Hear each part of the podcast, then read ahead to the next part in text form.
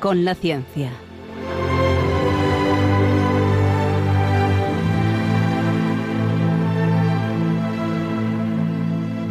Dirigido por Javier Ángel Ramírez.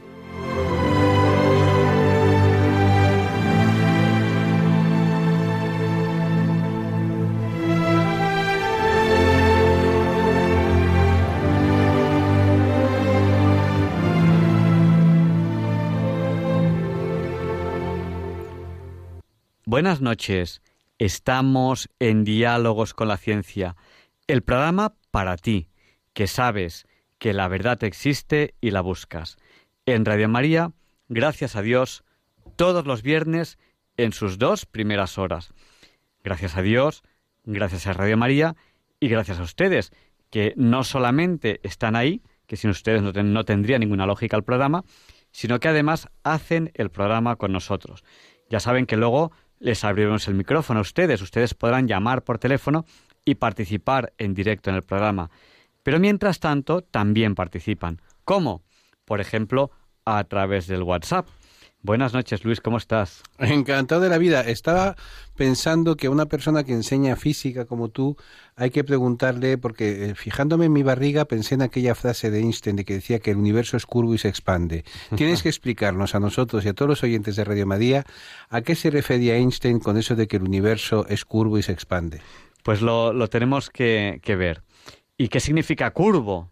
Eso es algo muy curioso. Hombre los rayos de luz que van rectos se curvan al, pasar cerca de una masa importante y se producen efectos curiosos, como las, las lentes gravitacionales, que curvan, o sea, que la gravedad curva el espacio, curva el espacio y curva el tiempo.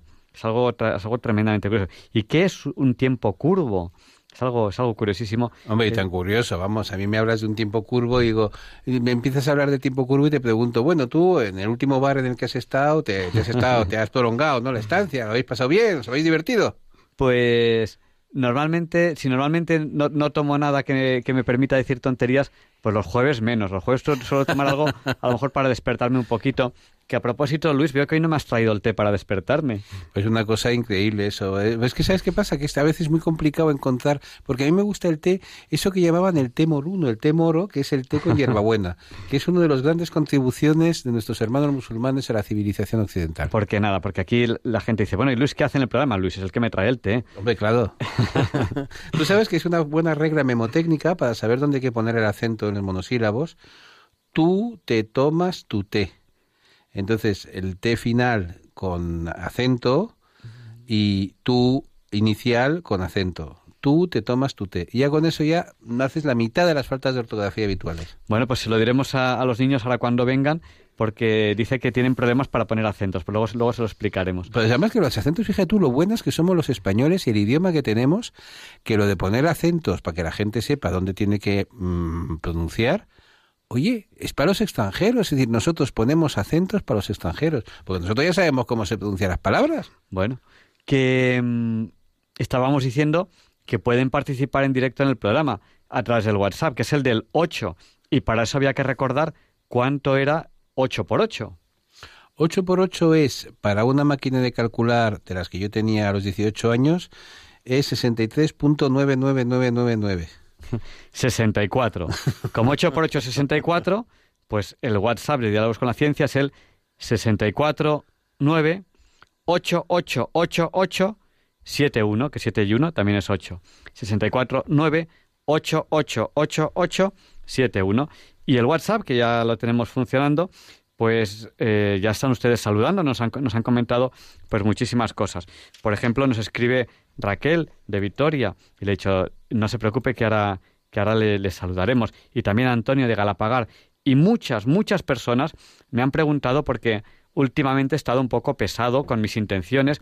Una de ellas es que bueno, operaron de urgencia a mi sobrino ahijado y claro, yo estaba muy preocupado y les pedí a ustedes que rezasen por él. Bueno, pues que sepan que hace unas horas ya le he ido a buscar al hospital y ya está en casa, recuperándose. Flojito, sí, claro, flojito. Le han abierto por aquí, o sea, está flojito, pero está recuperándose. Lo importante ahora es que, que, no se infecte y que, que poquito a poco pues vaya otra vez cogiendo fuerzas. Y hay que dar gracias a Dios que, pues al fin y al cabo ha sido un susto, porque él fue eh, como los chistes, con un dolor de estómago al hospital y según llegó le dijeron, espérate aquí sentado, que el primer quirófano que hay libre es para ti. y bueno, gracias a Dios, pues ha salido todo, todo muy bien.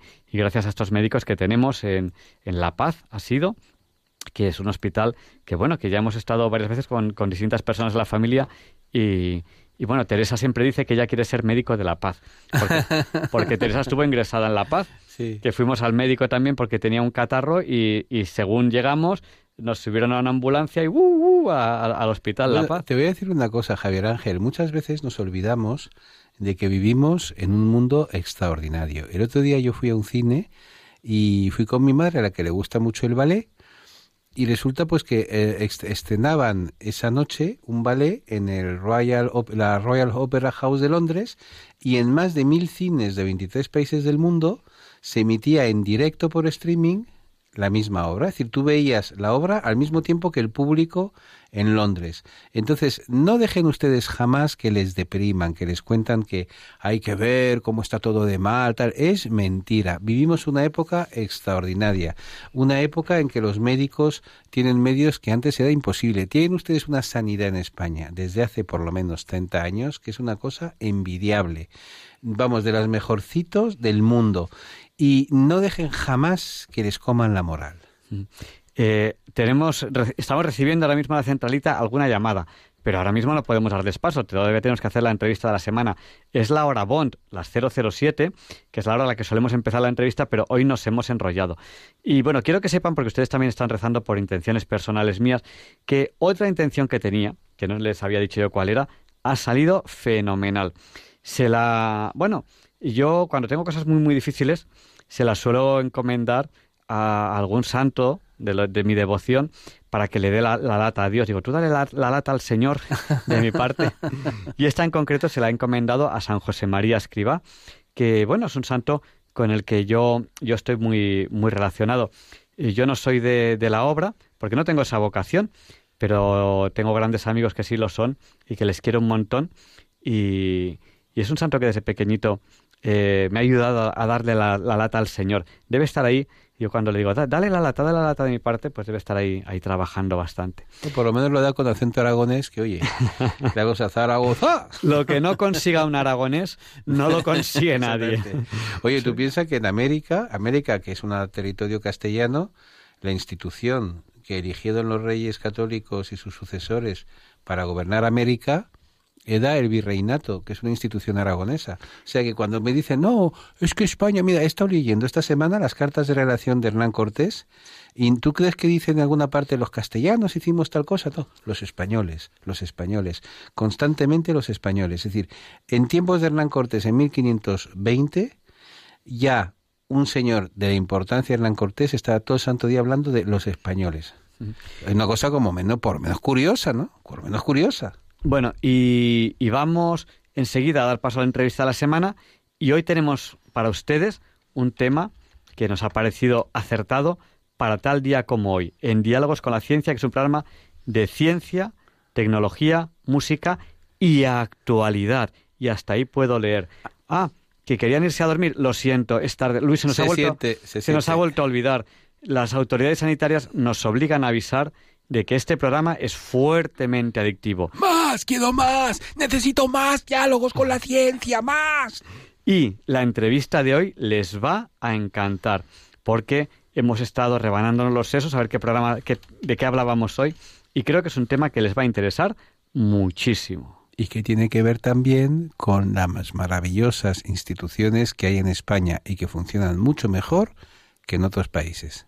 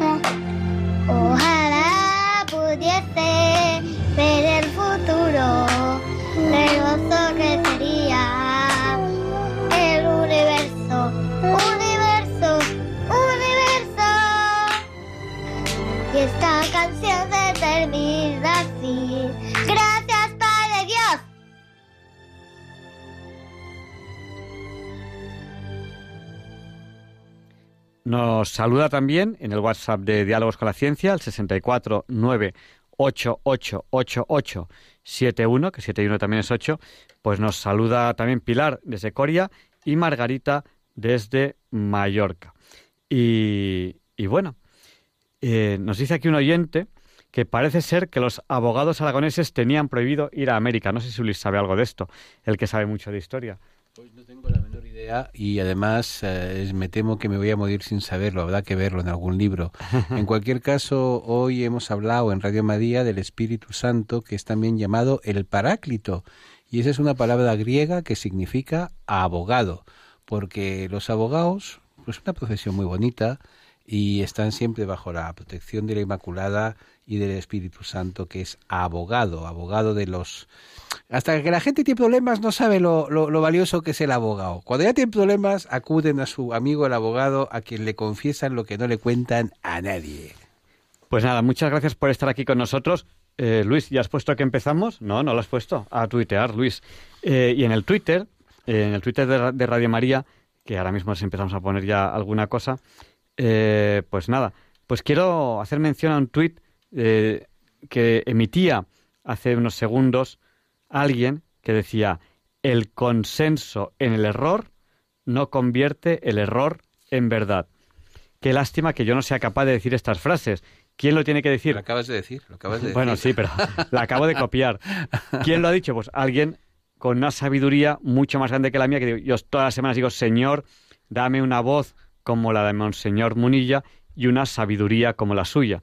Pues lo ha dicho eh, Monseñor José Ignacio Munilla, al cual les, saludamos con un fuerte abrazo, si, si, es que está sin dormir y nos está escuchando, con, por esta frase tan acertada y por muchas otras, porque el Twitter de Monseñor José Ignacio Munilla, desde luego, está lleno, lleno de perlas como estas. Yo, ¿Tú te acuerdas que en física te contaban siempre cuando eras niño eso de barajando errores no se consigue la verdad? Era lo, la famosa teoría de Rhodes, ¿no? Decía, tú tomas 10 medidas y las tomas mal, pues en haciendo la media no vas a conseguir una buena. Claro, el consenso en el error no convierte el error en verdad. Y vamos ya a la entrevista de la semana que hoy les va a encantar.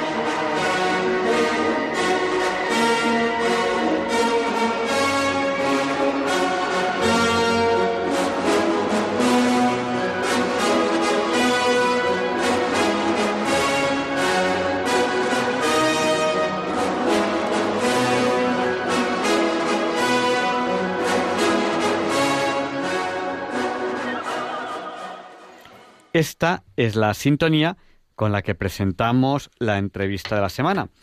eh, nos ha pedido que le saludemos Pablo desde Barbastro. Un saludo muy fuerte. Saben que estamos aquí en el WhatsApp en el 649888871. Y después les abriremos el micrófono a ustedes, a los oyentes, porque hoy tenemos un tema interesante que estoy seguro que les va a encantar. Bueno, Luis, ¿de qué vamos a hablar hoy? ¿Y con pues, Mira, vamos a hablar con un expertísimo sobre el sistema electoral español, sobre cómo se, cómo se hacen unas elecciones para que realmente funcionen, es decir, para que los votos se cuenten bien, para que haya los menos errores posibles.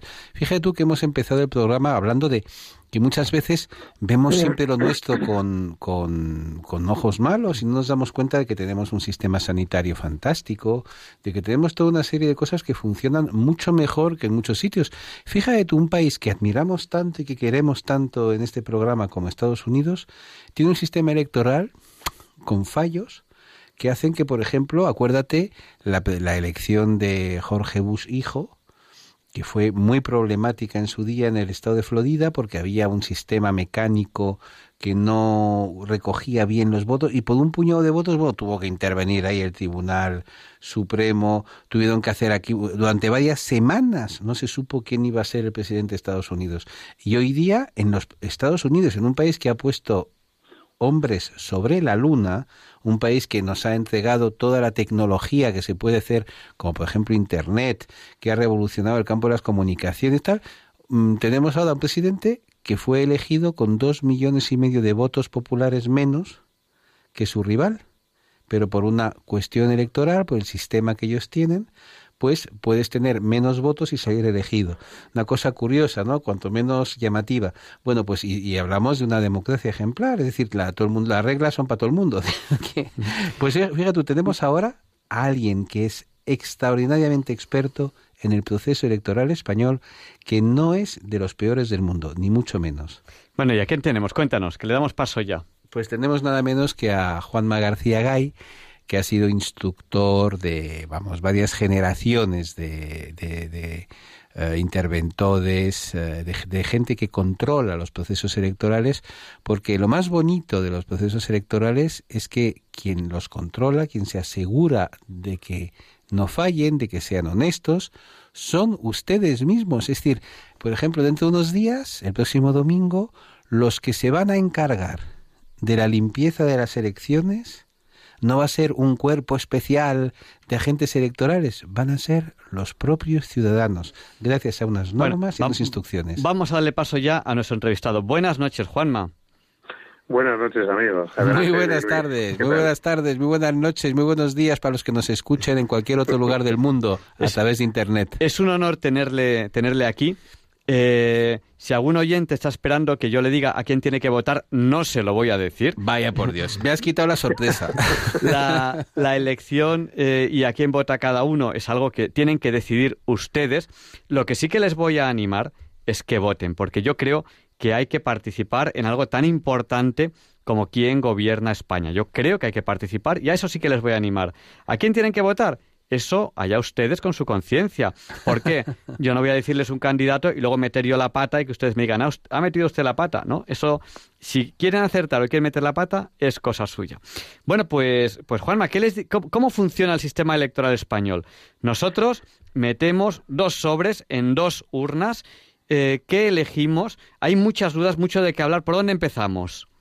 Uy, es, es muy extenso. Podríamos hablar o empezar desde, cualquier punto. Mira, Luis ha comentado una cosa eh, ahora cuando estabais presentándome. Eh, bueno, lo primero que me llamado la atención es lo de expertísimo. me, ha, me, ha, me, ha, gustado, pero vamos, tampoco es para tanto, no soy tan experto. Sí, lo que sí que tengo, desde luego, es experiencia de muchos años de formación, como decía Luis, de interventores y apoderados, y más de una anécdota eh, a mis espaldas. Eh, una cosa que ha comentado Luis que, me ha parecido muy interesante es precisamente la comparación de Estados Unidos y la tecnología eh, y el sistema y el sistema electoral español. Eh, precisamente cuanta más tecnología se, se, aporta a un, a un, proceso electoral, es más probable que se puedan producir errores. El sistema electoral español funciona bastante bien, bastante bien, como decía Luis, por una razón muy sencilla, y es que todo se hace en papel y todo se hace eh, por triplicado y, y cada partido político se lleva un ejemplar de, esos papeles, cada, cada, en la mesa quedan otros papeles, se envían por correo a la Junta Electoral Central, otros los llevan los presidentes de mesa y tal. Al final tiene que haber muchos datos que concuerden y es muy difícil manipular esos datos. Cuanta más tecnología interviene, digamos que más fácil es cometer errores.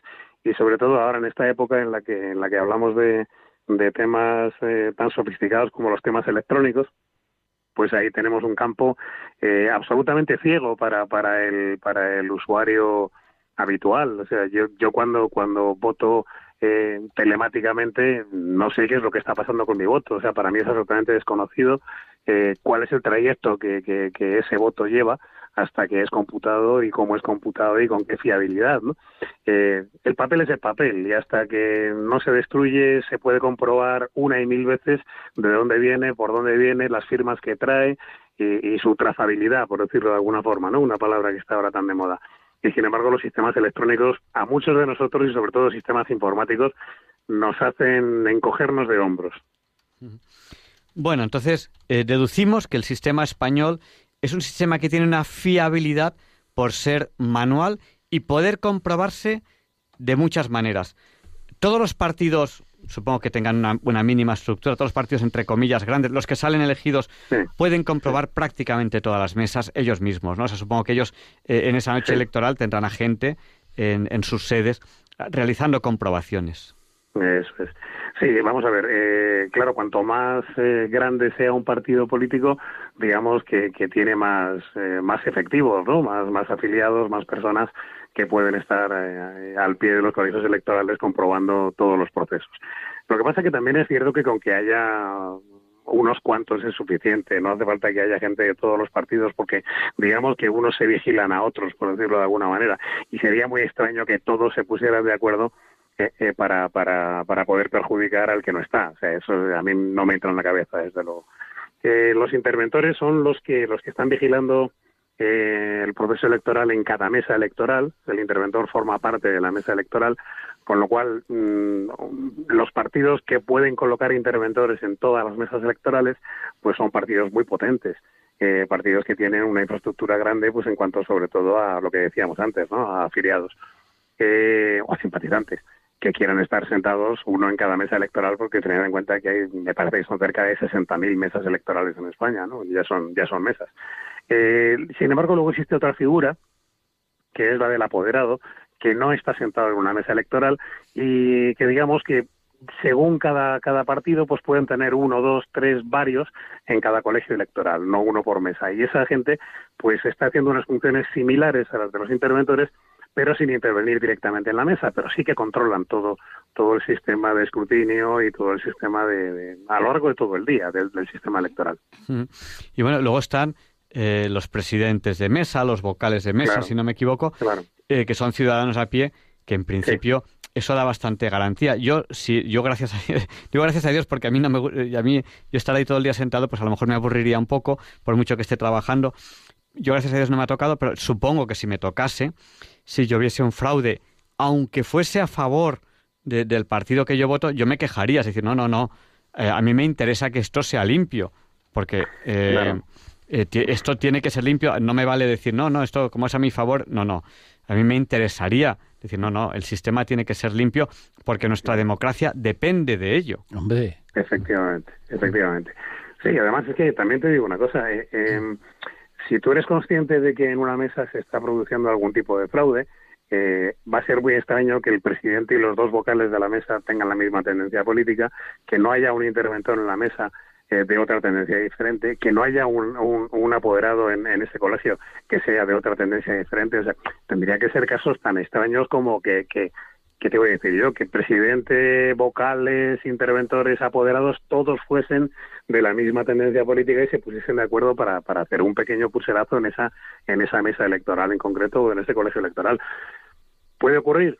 Pues claro que puede ocurrir, pero, pero la verdad es que a mí me parece muy, muy, muy, muy difícil. Eh, yo ya he votado porque como, como operaron a mi sobrino, no, yo, no, yo no estaba Sí. seguro de si iba a tener libre el domingo, así que yo ya he votado. Sí. Eh, te- oye, ¿y, y si se pierde mi voto? Yo tengo miedo, digo, Oye, y a lo mejor mi voto es importante. ¿Y si se pierde? Vamos a ver.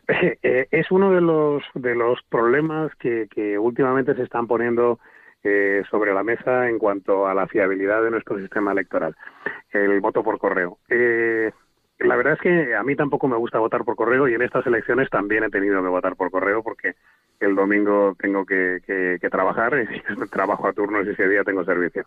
Así es que me es imposible ir a votar.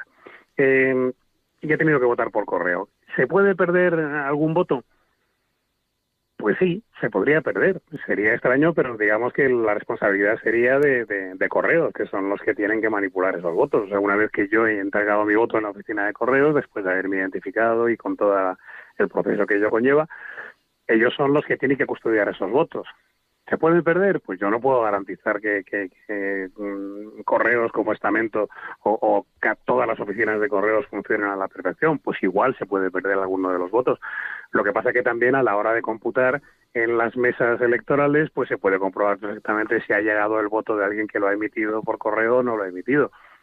Mm, forma de reclamarlo sería imposible, puesto que, que la mesa ya está cerrada y no puedes reclamar eh, si no has aparecido como votante de la mesa, pues es que tu voto no llegó. Aunque lo hayas emitido en tiempo y forma, pues, pues sería uno de los problemas.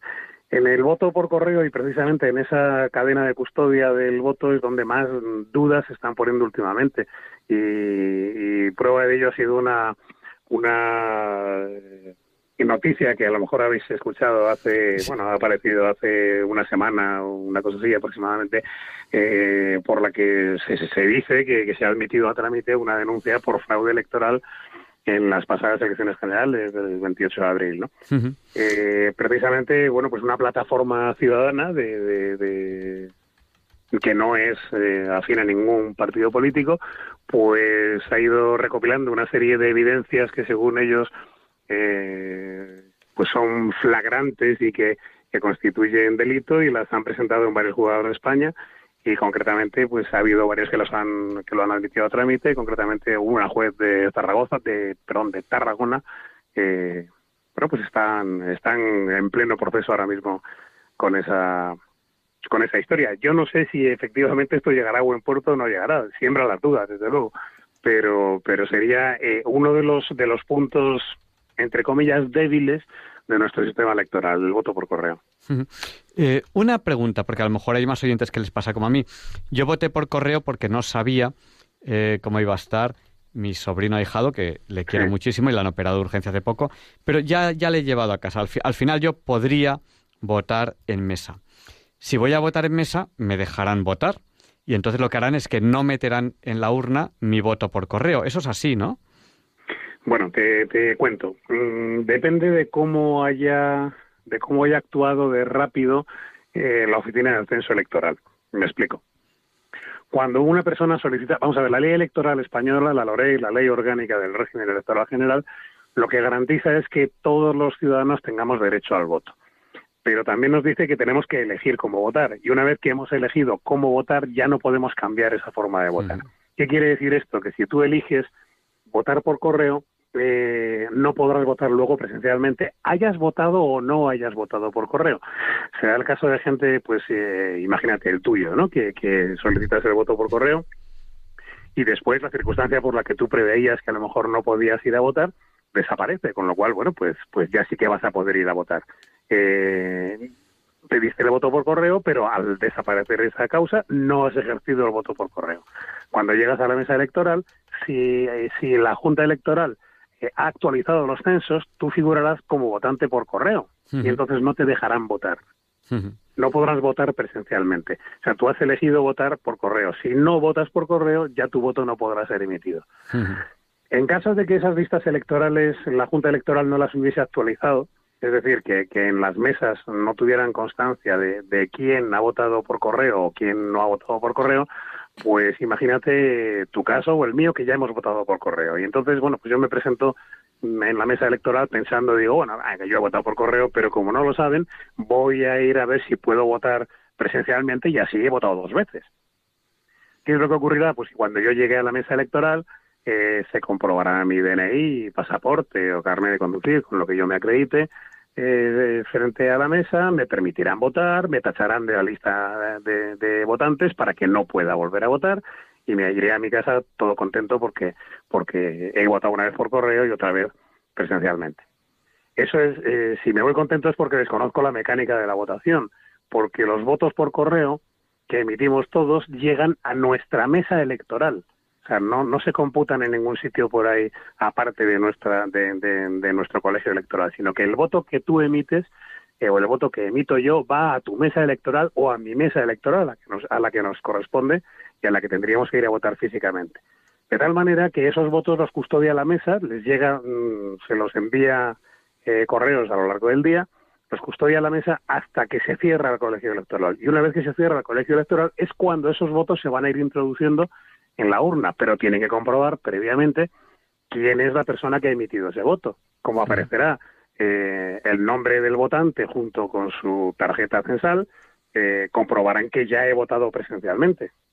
Luego entonces ese voto por correo lo destruyen directamente. Bueno, un tema... nunca, nunca, nunca podremos votar dos veces, vamos. Nunca podremos votar dos veces. Ya en ese caso, ¿eh? utilizando ese sistema.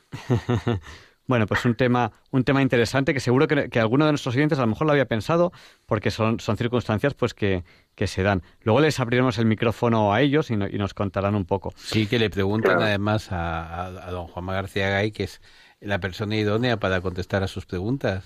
Y bueno, luego otro, otro tema que nos preocupa mucho. ¿Qué es eso de la ley de OND? No sé si, si, eso es fácil de explicar o es complicadísimo, porque debe ser algo muy complicado, porque eh, hace cuántos años, hace cuarenta y pico años que la gente habla de esto y nadie se entera de qué es esto de la, de la ley de OND. Eh, es tan importante como, se dice. Eh, ¿Es verdad que un voto en un partido vale más que en otro? ¿Cómo es esto? Que al final no sabemos ni lo que es esto de la ley de OND. Vamos a ver. Eh, todo esto se lo debemos a un matemático belga del siglo XIX, que era Victor Dont, precisamente, que se inventó este sistema de, reparto por proporcionalidades. Y, bueno, pues tuvo, tuvo éxito en su momento y se ha venido utilizando en muchas eh, formas de repartos proporcionales y entre ellos pues en procesos electorales. Eh, no es España el único país que lo utiliza, ¿eh? en Europa lo utilizan Francia y Finlandia, por ejemplo, también, y en América lo utilizan otra serie de países como Argentina, Colombia, Chile, Ecuador, creo recordar. O sea que es un sistema que está muy extendido. ¿En qué consiste? Bueno, pues es un sistema de, reparto por proporcionalidades. Eh, explicado en la radio a lo mejor es un poco complicado. Esto, esto yo creo que, está pidiendo a gritos una pizarra para poder explicarlo bien. Pero bueno, vamos a intentarlo. Eh, imagina, por ejemplo, que, que a un proceso electoral se presentan eh, una serie de, eh, de, partidos políticos y en una columna eh, colocamos el nombre de los partidos políticos y a su derecha colocamos directamente en vertical los los, los votos que han obtenido desde mayor al menor. después vamos colocando tantas columnas como escaños haya que dividir, haya que repartir en esa en esa circunscripción.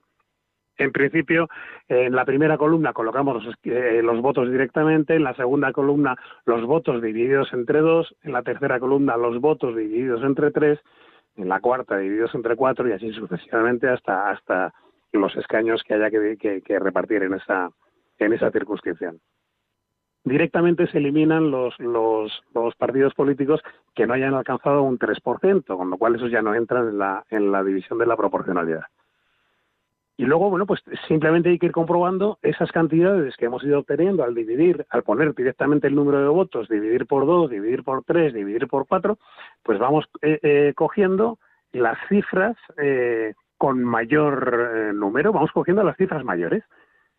¿Qué significa eso? Bueno, porque si hemos ordenado de arriba a abajo, de mayor a menor, indudablemente el primero que, que obtendremos será el del partido que está más arriba en esa lista y después tendremos que ir viendo, porque en función de los de los votos que haya obtenido cada partido, puede resultar que, que un partido eh, con sus votos divididos entre dos, la cifra que sale es mayor que la que ha obtenido otro partido directamente sin dividir, con lo cual el, eh, eh, habría unos partidos que obtendrían más escaños que otros me parece que explicarlo así está, está resultando un poco es, eh, sí, es imposible. decir, sin una no, no, yo, lo estoy entendiendo. Claro, tú eres una mente privilegiada, yo no.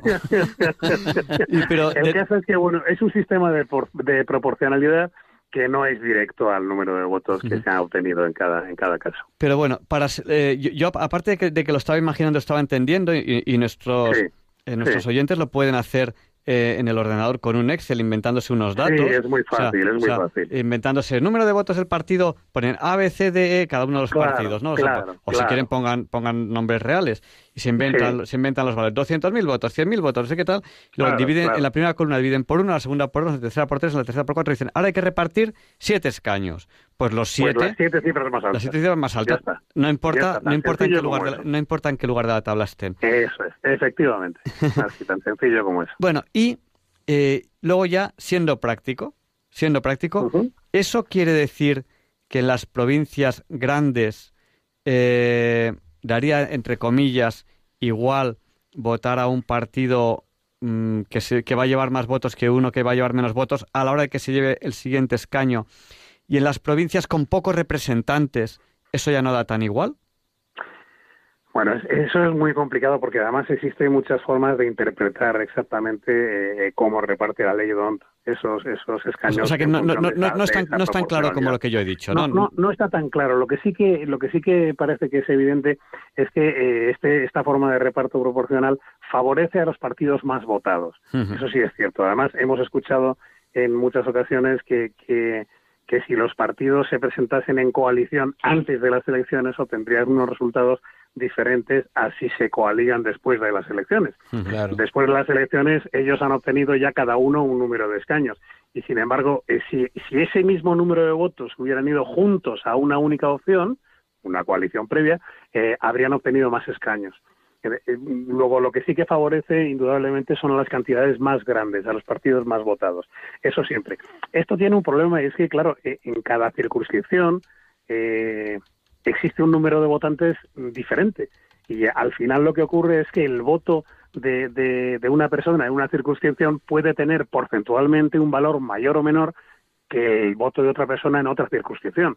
Eso es muy difícil de, de solventar, pero, pero es lo que ocurre. Imagínate, en Madrid se reparten un montón de escaños y luego hay provincias en las que se reparten en Ceuta y Melilla solamente uno. Entonces, claro, mm, hay mucha diferencia en cuanto a lo que es, digamos, el peso proporcional del voto eh, personal. Bueno, pues yo, yo creo, yo creo que, que- que- que nos hemos enterado. Hay muchos temas más de los que hablar, pero a lo mejor ha llegado el momento de abrir el micrófono a los oyentes. Es que deben estar como locos por preguntar. Ustedes aprovechen, aprovechen que tienen un experto, porque la verdad es que es un privilegio que alguien que sabe de un asunto esté pendiente de ustedes durante estos minutos de sus preguntas, porque normalmente no pueden ustedes consultar, decir, no, ustedes entran en el bar o van a clase y tal, y no se van a encontrar a un experto en procesos electorales que sabe perfectamente cómo se hacen y no se deben hacer las cosas. Y desde Diálogos con la Ciencia sí les animamos a que vayan a votar. No les vamos a decir a quién, eso es cosa suya. Pueden incluso votar en blanco si les da la gana, Pueden- pero vayan a votar. ¿Y sabes por qué voto siempre, Javier Ángel? ¿Por qué votas siempre? Cuéntame. Porque pienso en la emoción de mi padre, que es un hombre nacido en 1922, la primera vez que pudo ir a unas elecciones. Tenía ya más de 50 años. Bueno, pues un tema, un tema interesantísimo y les abrimos el micrófono a ustedes que recuerden que nuestro número de teléfono, cojan papel, cojan bolígrafo, cojan lápiz, es el 91 005 94 19. Se lo repetimos por si acaso no tenían ese papel y ese lápiz a mano, 91 005 94 19. Y, y bueno, mientras damos paso a estas primeras llamadas, sí queremos preguntarle a, a Juanma, que nos, que nos está hablando hoy del sistema, del sistema electoral, le vamos a preguntar eh, sobre eh, qué diferencia hay entre el sobrecito blanco y el sobrecito naranjita. Pero antes vamos a dar paso a una primera llamada que tenemos ya aquí. Buenas para noches. el tema ¿con de las elecciones. Buenas noches. Quiero votar a, a Vox. No, pero no nos diga. a ver. Me llamo Antonio Jesús, tengo 51 Pero años. Jesús- he estado, Antonio, Antonio. he estado viviendo 20 meses en Toledo Antonio, y Antonio. estoy sin techo en Madrid. no, yo eh, intent- intentemos, si a usted le parece bien, eh, no decir vamos a votar a este, vamos a votar al otro, porque estamos hablando del sistema electoral. No, a ver, yo, yo le entiendo. Y usted, por supuesto, que quiere apoyar todo, todo lo que pueda al partido al que usted va a votar. Pero nosotros también estamos haciendo el esfuerzo de decir, bueno, pues vamos a hablar de... Acudo todos los días a la parroquia de San María. Antonio Jesús, 51 años, procedente de Toledo, 20 meses. En Madrid, dos meses sin techo. Una pregunta, y ya culmino para Radio María. Díganos. ¿Por qué los terroristas etarras tienen el derecho de hacer el amor una vez al mes? Bueno, Y ahí lo dejo. Buenas noches. Muchísimas gracias, Antonio Jesús, y gracias, gracias por habernos llamado. Eh, en lo posible, en lo posible vam- vamos a intentar eh, no, no, no apoyar aquí en Diálogos con la Ciencia a ningún partido, sean eh, de su agrado o no sean de su agrado. En lo posible vamos, vamos a, a- a evitarlo. Bueno, pues eh, Ju- Juan Manuel, eh. ¿Qué le podemos decir a este oyente? Y además le vamos a explicar, aunque no nos lo haya preguntado, pero lo pregunto yo, ¿por qué el sobre blanco? ¿Por qué el sobre, el sobre amarillo? ¿Y qué hacen, qué hacen las personas que son elegidas en el sobre blanco? ¿Cuál es su trabajo, para entendernos? ¿Y cuál es el trabajo para aquellas personas que son elegidas eh, con el sobre en naranjita? Pero antes vamos a dar paso a otra llamada y nos queda esa Venga. pregunta pendiente. Perfecto. Buenas noches, ¿con quién hablamos? Hola, buenas hola, buenas noches. Díganos, el micrófono es suyo. Eh, bueno, quería preguntar eh, el tema este de, del lío este de voto útil y voto no útil. A mí eso nunca me ha quedado claro. Entonces quería saber un poco que, que si lo podía explicar para, para aclararme. Perfecto. Para pues estas elecciones, porque son las cuartas. vamos, vamos a, a intentar aclarárselo. Vale, gracias. Bueno. Muchis- muchísimas gracias. Bueno, voy a ver si soy capaz de, de- de explicarlo. Yo diría que el voto útil es útil para el que lo emite, indudablemente. Entonces, eh, eh, partiendo del punto de vista de que cada uno debemos de votar a quien a quien creemos que debemos de votar, ya para nosotros sería voto útil. Pero yo, eh, eh, entrando en lo que quiere decir esta, esta oyente, vamos a ver, voto útil y voto que no es útil. Eh, precisamente por ese reparto proporcional que hablábamos de la ley DONT, eh, a la hora de repartir escaños nos damos cuenta que puede haber algunos partidos políticos que, que reciben un, un buen puñado de votos y que eso no se traduce eh, siquiera en un escaño. Eh, esto lo que implicaría es que, entrecomillado todo, por supuesto, esos votos que se han emitido a ese partido político son votos inútiles, son votos que no han valido para nada. Si esos votos se hubieran emitido a favor de otro partido político que sí que ha obtenido representación, lo que haríamos sería engrosar esa cifra inicial de la que hablábamos antes del reparto y a lo mejor le habría correspondido eh, un escaño más. Eso es, eso es lo que, lo que se quiere decir con la utilidad de un voto y, y la inutilidad de un voto, el que puedan traducirse directamente en un escaño o que no puedan traducirse en un escaño. Esto a priori es muy difícil de saber, eh, porque es muy extraño, eh, mm, salvo algunas excepciones curiosas que se ven últimamente en la prensa, predecir qué es lo que va a ocurrir en unas elecciones. Si supiéramos lo que va a ocurrir en unas elecciones, sí que podríamos decir, pues mira, el voto a estas candidaturas es inútil, puesto que no van a llegar a conseguir ningún escaño. Es mejor votar a estas otras que sí que van a conseguir escaño y, y, y bueno, pues que, que ese escaño, eh, o sea, que ese voto engrose el, el número de votos que van a recibir esos partidos que sí que van a recibir escaños. Es muy difícil a priori poder definir cuál es un voto útil y cuál es un voto inútil. Eh, después sí, claro, una vez que se han analizado todos los datos, sí, porque se ve que hay partidos que han recibido eh, votos que no han valido para nada, eh, a los que podríamos tildar de, de inútiles. De todas maneras, yo me quedo con la frase que ha dicho usted, Juanma, y es el voto útil es el que una persona hace. Ese es el voto, el voto útil. Y, yo lo que sí que animo a los oyentes es que voten en conciencia, es decir, eh, Claro. que cojan, eh, que analicen los programas electorales, que los tienen en Internet, eh, que los bajen y que digan, este programa electoral me gusta. O sea, no es decir, yo pienso igual que este partido, sino este partido en la mayoría de cosas piensa igual que yo. Pues a este partido es el que yo voy a votar. Y entonces habrá unos que voten uno, habrá otros que voten otro. Todos esos votos, todos esos votos son útiles porque realmente Claro. están sirviendo para que para que en España, en nuestro país, se nos represente de una o, o de otra manera. Vamos a dar paso a, a Cristina. Eh, buenas noches, Cristina. Díganos, el micrófono es Buenas suyo. noches y gracias por el programa. Este, y los que voten en blanco, ese voto lo coge algún partido, porque hay gente que se ve liado y dice que, que sí, que coge el partido, según qué partido son, o el que tiene más votos, coge el voto de en blanco. Pues se lo preguntamos a, a nuestro experto. Muchas gracias. Vale. A ver, el, el Buenas noches, voto... Sí. Buenas noches. A ver, el voto en blanco. Eh, existen varios tipos de votos, ¿no? En, en principio, eh, nuestra ley electoral prevé los votos válidos y los votos nulos. Los votos nulos son los que por, cualquier- por cualquier motivo se declaran de esa manera, que hay muchas causas, que son, bueno, pues porque se haya escrito en ellos, hayan roto, hayan mm, sufrido cualquier alteración.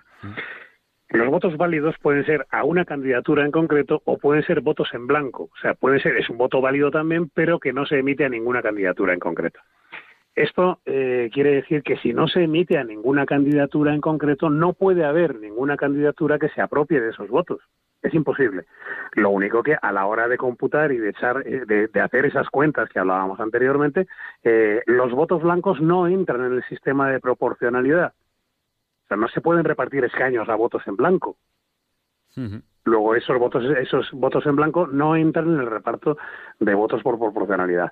Cuando ha habido movimientos eh, que, que pedían el voto en blanco para que eh, de alguna forma quedase de manifiesto que estábamos todos en contra del funcionamiento de nuestros partidos políticos actuales, eh, vamos a imaginar que se hubiese conseguido eh, llenar las urnas de, de las elecciones con un 60% de, de votos en blanco.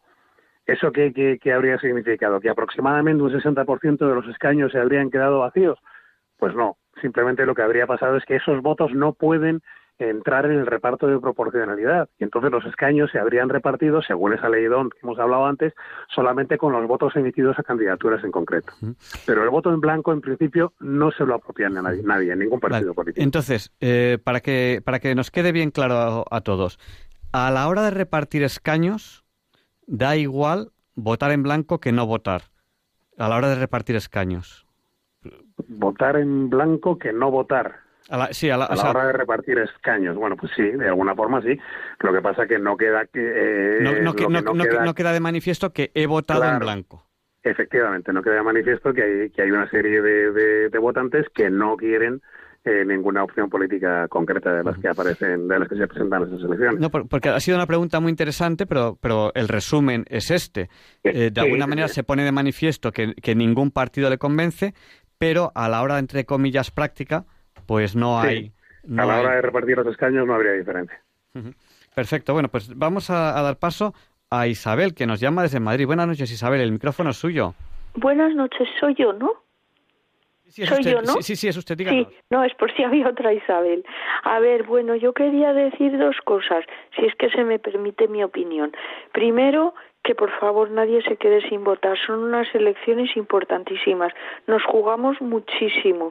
Yo, mi opinión, España está muy mal en estos momentos, muy mal, en mi opinión, eh, como nunca lo había estado desde, desde la República, y yo no vivía en la República, lógicamente no había nacido, pero está muy mal.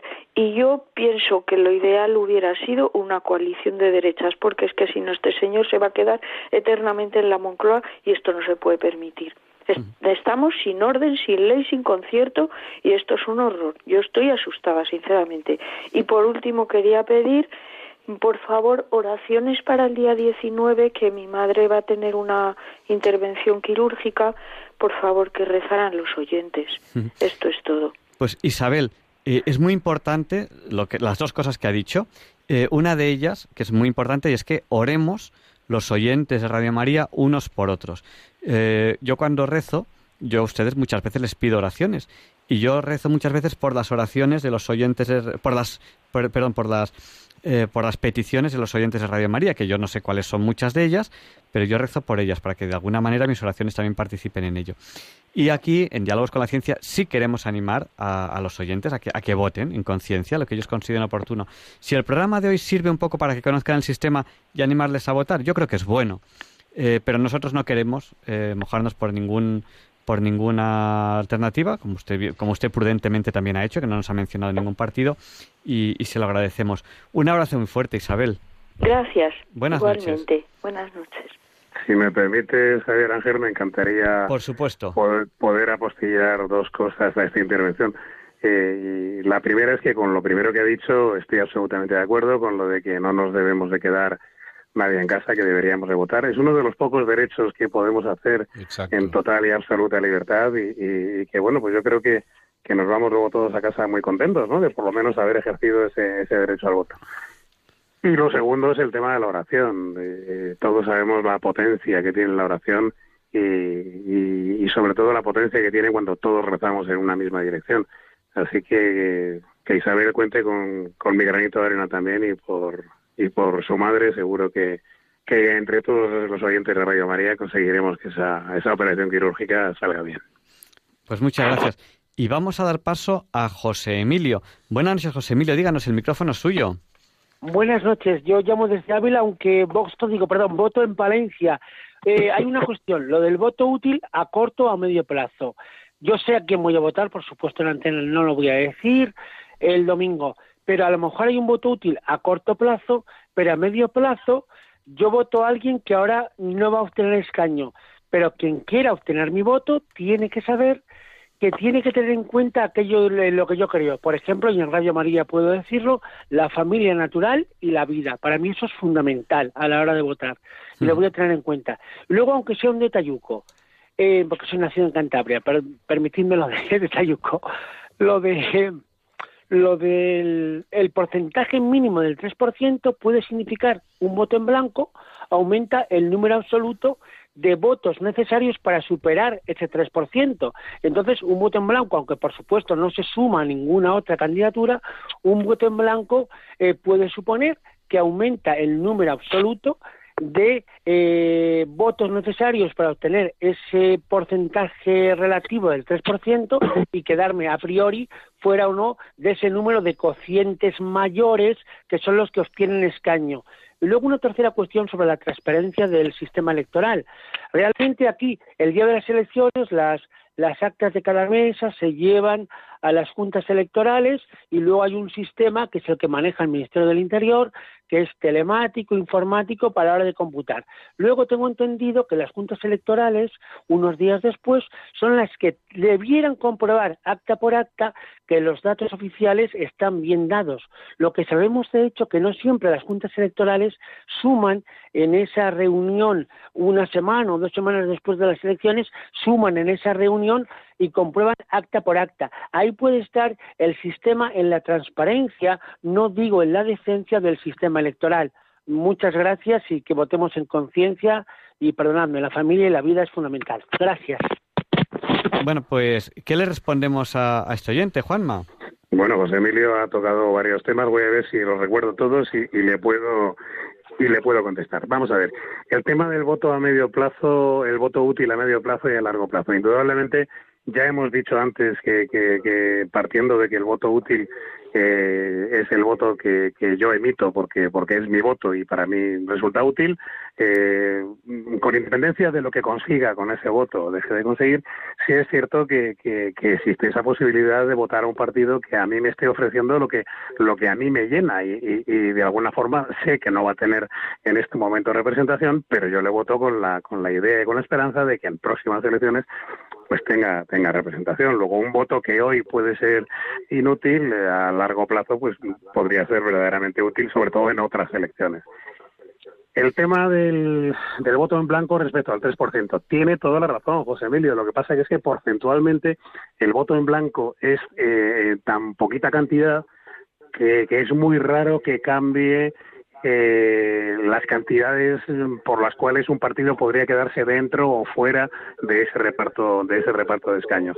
Es decir, eh, tendría que tendría que haber una cantidad de votos en blanco muy superior a las que habitualmente se están se están produciendo en las elecciones actuales para que cambiase ese, esa proporción.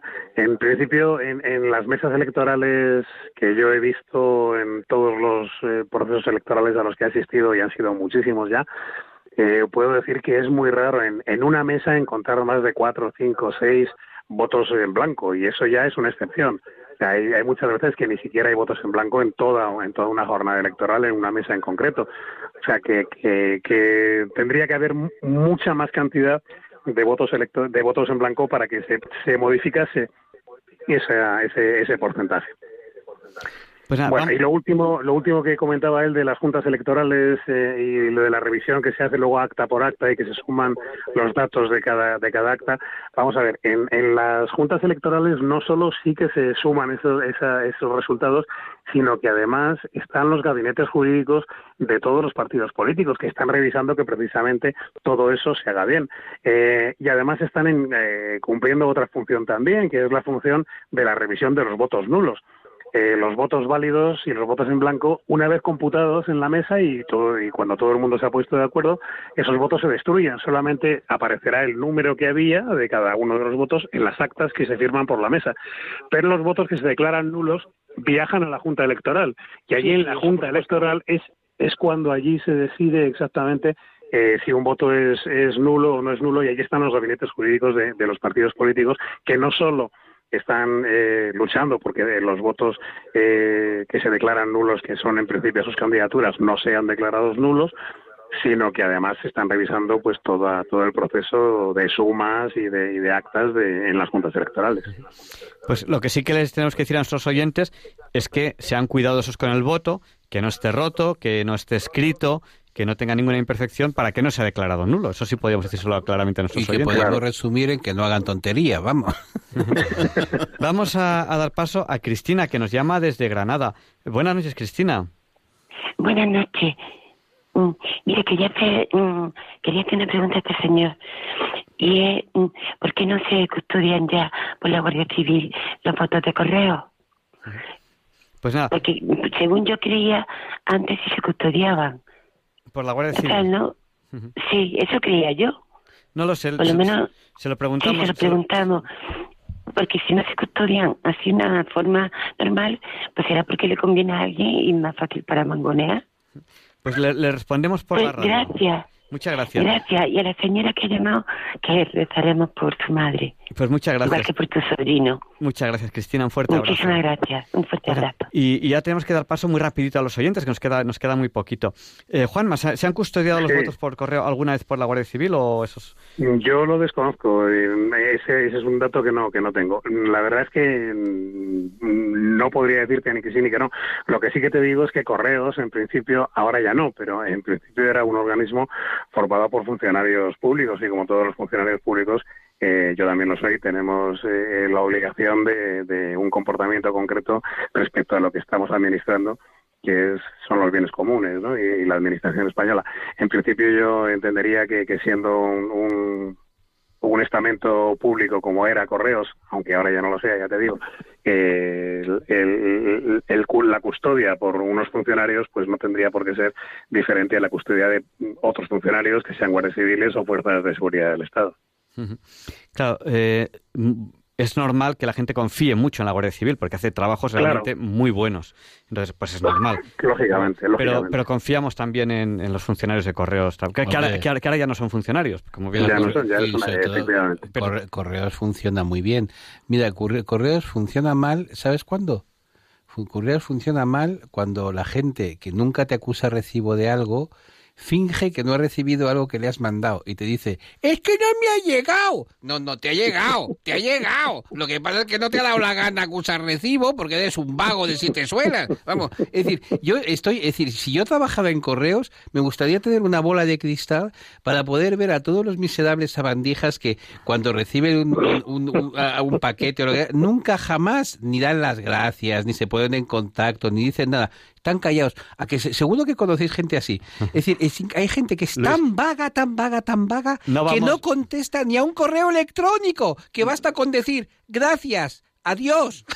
No vamos a juzgar a, a nadie. Vamos a dar paso, ya tenemos muy poquito tiempo, les vamos a pedir que sean, que sean muy breves. Vamos a dar paso a Josefina. Buenas noches, Josefina. Díganos, el micrófono es suyo. Hola, buenas noches. Pues bueno, una experiencia que tuve en la última votación, o la, sí, la última votación. Am, abrieron delante de mí en el escrutinio, yo no participaba en nada, solamente fui observadora, y abrieron delante de mí dos papeletas con dos um, con dos, o sea, un sobre con dos papeletas para la misma persona y por tanto una eh, tendría que quedar fuera. En ese momento dijeron, bueno, pues se pone una y la otra se aparta. Y entonces yo dos veces ocurrió esto y entonces no había allí ninguna voz objetiva que dijera nada no sé la solución si es que eh, tiraron, o sea, rompieron el papel delante de mí, no, no tiraron la papeleta, nos la rompieron y tampoco se sabe si em, eh, incluyeron el voto, pues, eh, no sé, o anularon el sobre con los con las dos mm, fichas, ¿no? Pues, no sé si me entienden, o sea, la necesidad de que haya observadores. le respondemos por la radio si le parece. Claro, la necesidad de que haya observadores de todos los partidos y de que eso no se lleve, o también para que no se lleve a cabo, porque pueden duplicar en votos mm, subjetivamente, ¿no? No, vamos, que, que, lo cuentan doble, seguro que no. Eh, pero nos responde ahora, ahora Juanma, si le parece bien. Muchas, gracias. Buenas noches, Josefina. Buenas, noches. Bueno, pues para, para tranquilidad de Josefina, eh, no se puede contar doble en, en ningún caso ese, esas papeletas, aunque sean las dos del mismo partido político. Vamos a ver, lo que dice la ley electoral es que si dentro de un sobre aparecen varias papeletas, eh, si son todas del mismo partido político, solamente se contabiliza una, las demás se eliminan, aunque se hayan dejado en un montón cercano o se hayan tirado, pero se eliminan eh, si hubieran sido varias papeletas de varios partidos políticos, no puede quedar clara cuál es la voluntad del elector, con lo cual ese voto sí que es declarado nulo. Eh, en caso de que, de que eh, hayan sido varias las papeletas, solamente se computa, se computa una de ellas y además para eso se guardan los sobres también, para poder contabilizar cuántos sobres ha habido cuánto, eh, cuántos votos se han emitido en esa mesa tiene que coincidir con la lista numerada de votantes, que es la que ha ido anotando durante toda la jornada electoral la mesa, y es una forma pues de hacer coincidir el número de votos. O sea que, quede tranquila Josefina que nunca se pueden, se pueden contabilizar dos veces. Y yo creo que lo que nos acaba de decir Juanma es importantísimo. Cuando queda clara la voluntad del elector, no hay problema. Eh, entonces, eh, digamos que eh, ¿Por qué? Porque puede ser que por error del montoncito, en vez de coger una, haya cogido dos, no se haya dado cuenta y las haya doblado. Si son del mismo partido, pues se entiende que ha sido un error del votante, pero su voluntad queda clara. Entonces, cuando eh, eh, si la voluntad está clara, pues, pues no. ¿Sabes a quién le pasa? A gente, por ejemplo, mayor que tiene un poco de artritis y que tiene la, el tacto lo tiene mal. Es decir, es que cuando coger una papeleta fina de un montón, solo una, es, es muy, muy fácil para alguien mm. que tiene los dedos torpes, coger dos o tres, es muy fácil. Es decir, es una cosa de lo más normal. Pero de, todas formas, les diremos que sean ustedes cuidadosos, tengan cuidado con, mm, en lo posible, una sola papeleta, sin romper, y sin nada escrito. Y que cuando un voto sea perfecto, cuando esté perfectamente hecho, piensen inmediatamente en la mesa electoral. Aquí ha habido electores de Radio María. pues vamos a, dar paso eh, a María Caridad, que nos llama desde Madrid. Buenas noches, María Caridad. Díganos. Muy buenas noches. díganos. Pues, pues mire, yo le digo, el voto es lo que más valora la persona como ciudadano debo de ir. tengo claro el voto, tengo muy claro a quién voy a votar. Pero creo, creo, que tiene usted la radio encendida de fondo o algo así. Ah, sí, Oímos una voz de fondo. Si puede apagarlo, se lo agradeceré, porque se lo oye casi más, bueno, que usted. mire, ahora que el, tengo muy el voto es lo que más valora la persona como ciudadano. Y lo que yo creo yo creo que debemos de ser muy conscientes de lo que vamos a votar. Yo no quiero la eutanasia para nadie porque no es preciso. Digo sí a la vida, porque ahora eh, se evita el sufrimiento con los paliativos. Es muy importante que los mayores no quedemos en manos de tutores. Nada más, que le, no me quiero alargar. Pues tiene usted toda la razón y además le voy a decir usted una cosa. Yo en el pasado, en alguna vez iba a votar a un partido y me enteraba de que estaba a favor de la eutanasia y cambié mi voto. Cambié mi voto porque yo soy de esos de esos electores raros que eh, no se deciden hasta el último minuto. Además soy e-, elector em, que, me, que me, me, me, enfado, me oigo una cosa en la, en la radio, lo que sea, y de repente pues cambio, cambio mi voto, cambio el, sentido de lo que iba a hacer. Yo he votado en distintos referéndums, porque como ciudadano francés puedo hacerlo en Francia y he llegado a cambiar lo que iba a votar en los últimos 30 segundos, justo antes de tal. Es decir, que todos somos humanos y que nos podemos enfadar y también pensar, también pensar. Yo estoy totalmente de acuerdo con lo que ha dicho nuestra amiga. Es decir, ¿cómo vamos a votar a gente, a, a- a personas que quieren leyes que permitan liquidarnos? Pues evidentemente, yo no voy a votar a alguien que me quiera liquidar. Oye, si, si alguien quiere liquidar a liquidarse a sí mismo, que se liquide, pero a mí no. Pues nada, pues eh, teníamos alguna llamada más, pero yo creo que ya tenemos que, que ir terminando la, bueno, la- la entrevista. pues, muchas gracias por escucharme. Eh, Muchas gracias por hablarnos. Muchas gracias por, por habernos llamado. Se lo queremos agradecer a todas las personas que... Y si- me permites que le dé las gracias a gente especial, no solamente a Juanma García Gay, que está al otro lado y que ha estado con nosotros estas horas que él trabaja, sino sobre todo a todos los maravillosos ciudadanos españoles que están en las mesas electorales. Yo he estado varias veces en una mesa electoral.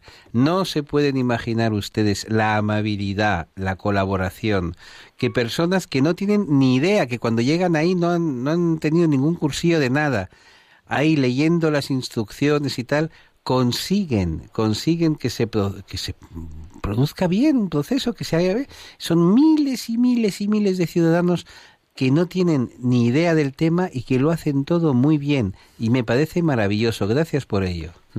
Pues queremos, Bueno. queremos dar paso a, a la última llamada de la noche que le vamos a pedir que sea, por favor, tremendísimamente breve. Buenas noches, ¿con quién hablamos? Eh, buenas noches, Almudena de Madrid. Le voy a pedir que sea breve, porque nos queda muy poquito Sí, tiempo. Muy sencillo. Eh, quería saber eh, eh, cómo se puede, cómo puede ser eh, eh, un voto nulo, porque hay tantas cosas que dicen por ahí que si la fecha, que si el mes, que si no sé qué. Entonces, para que la gente no lía a la gente, ¿qué, qué, cómo, eh, ¿qué condiciones hay que tener un, un, un voto nulo cuando lo haces mal? Vale. Gracias. Muchas gracias, pues le respondemos en antena. Eh, Juanma, ¿qué le decimos a, a esta chica? A ver, lo primero es que eh, están corriendo en estos días un bulo eh, fomentado por nuestras redes sociales, que hoy en día, pues bueno, son, son pólvora. Cualquier cosa que corre por las redes sociales se magnifica y se multiplica por, por, por mil. eh, que es el, el tema del famoso 19, ¿no? Hay mucha gente que está hablando de, de- de noviembre 19, el noviembre 19 que no son las elecciones, son el noviembre 10. Bueno, ese 19 significa que es el 2019, noviembre del 2019. Hay papeletas que sí que llevan ese 19 y otras papeletas que no lo llevan. Todas son perfectamente válidas. En ningún caso esas papeletas van a ser un voto nulo, en ningún caso. Los votos nulos, eh, según la, la ley, son los que los que han sufrido algún tipo de manipulación, es decir, cuando se ha escrito alguna frase sobre ellos, se ha tachado a alguno de los candidatos, eh, se ha roto la papeleta de alguna manera, o se ha hecho incluso también en el sobre. El sobre también puede ser objeto de, nulidad para, para un voto determinado, aunque el voto dentro de la de- del sobre esté correctamente, si el sobre está manipulado, también ese voto se puede considerar nulo. Eh, O, o cua- o cuando poco- en el Senado se han marcado más cruces de las que Claro, corresponde, dice claro, marcar claro, tantos candidatos. Pues eso, Eso hay que marcar tantos, aunque, es. aunque sean de distinto partido, pero hay que marcar el número que ahí pone. Si se marcan más, no vale. El máximo el número que digan, no hace falta llegar al máximo. Sí. O sea, cuando, cuando se dice que se puede votar hasta tres candidatos determinados, pues puedes votar hasta tres. O sea, podría ser cero, si no votas ninguno, estás haciendo un voto en blanco, uno, dos o tres candidatos, pero Aunque- nunca más de tres. aunque sean de distinto partido. Aunque sean de distinto partido, sí, efectivamente. Porque eso, son- eso es un voto personal. Eso sí que es, ya no es de candidatura, sino personalizado. Efectivamente. Bueno, el tema de los votos de los votos nulos, volvemos a, a lo de siempre, la declaración de nulidad de un voto que en principio hace la mesa, luego la revisa la Junta Electoral. O sea que lo que es importante es que los votos que nosotros vayamos a, presentar el día de las elecciones no lleven ninguna enmienda, ninguna tachadura, ninguna corrección, ninguna frase escrita, eh, los sobres tampoco, y así pues nos garantizamos que en ningún caso ese voto va a ser declarado nulo. Pues vamos a, terminar esta entrevista que hemos tenido con Juanma García Gay. Eh, con él hemos hablado del proceso electoral. Él eh, ha sido formador de, durante muchísimos años de, de interventores de mesas, conoce a fondo el sistema electoral, aunque también le hemos hecho alguna pregunta que ha dicho, pues no lo sé. pero, pero pero ha sido un tema interesantísimo. Hombre, es que en general los científicos y las personas serias son las personas que te dicen no lo sé. Es decir, tú le preguntas a un experto en física cuántica mm, qué le parece el muón de Higgs y tal, y además te lo dice, ¿no? Pero le dices, bueno, ¿y usted qué piensa de la formación de volcanes en el Antártico? Pues te dice, no lo sé, porque... No lo sé. Exactamente. Pues aquí, eh, en Diálogos con la Ciencia, queremos animarles a votar este, este domingo, igual que, que en todas las elecciones. Creemos que es importante que, que los ciudadanos eh, participen en, en las elecciones. Eh, da igual la ideología que tenga usted. Yo creo que usted debe, debe participar porque es así como funciona nuestro país y creo que es una suerte que eh, tener una democracia en España y es una suerte que tenemos que cuidar, que tenemos que, que, Mimar. for- que for- que formar parte de ella y, y creo que la- las votaciones son algo importante. Por eso les animamos a que voten. Y a que disfruten, a que disfruten. Es muy importante en esta vida buscar el placer de las cosas. y, eh, y que recen, que recen para que, eh, para que todo vaya bien, que va a ir muy bien, y porque eh, el poder del voto es importante, pero el poder de la oración es el más importante de- del universo. Eh, Juan, Juanma, no sé si, eh, si usted quiere decir algo más, para, un poco para terminar la entrevista, pues hacer un resumen o comentarnos alguna cosa más. Nada, daros las gracias por, por haberme entrevistado, por haberme llamado otra vez y, y que contéis conmigo una y otra vez para, para, para que os siga engañando en este tema. Pues la, próxima vez, la próxima vez prometo ir al, al, al estudio y llevarte, eso también lo prometo. Pues perfecto. Pues muchísimas gracias. eh, un abrazo muy fuerte y nada. eh, y los que ya hemos votado por correo, pues ya, ya tenemos nuestro, nuestro, nuestro voto hecho. O sea que Nuestro haber cumplido. ya, ya, ya hemos cumplido y al resto de la gente pues le, le- le animamos, que además seguro que, eh, bueno, el domingo dicen que va a hacer fresquito, pues hay que abrigarse bien y hay que ir a votar con el fresquito. Yo he visto, he tenido el honor de ver a un señor que vino desde Logroño a votar a su mesa, a la mesa que le correspondía en Madrid. Tenía 102 años y vino desde Logroño, donde residía, pero seguía domiciliado en Madrid a efectos de, la votación. Y tú no te puedes imaginar la emoción que te causa ver a personas que son tan conscientes de la importancia del voto, que es nuestro único derecho como ciudadanos prácticamente, es en la práctica votar, es lo, lo que podemos. Y ustedes cuando les hablen de voto útil y todas estas cosas, piensen siempre que el voto útil es aquel en que yo voto lo que me da la gana, porque es mi derecho. ¿Cómo luego se compute? ¿Cómo luego se sume? Las consecuencias que tenga, eso no depende de ustedes.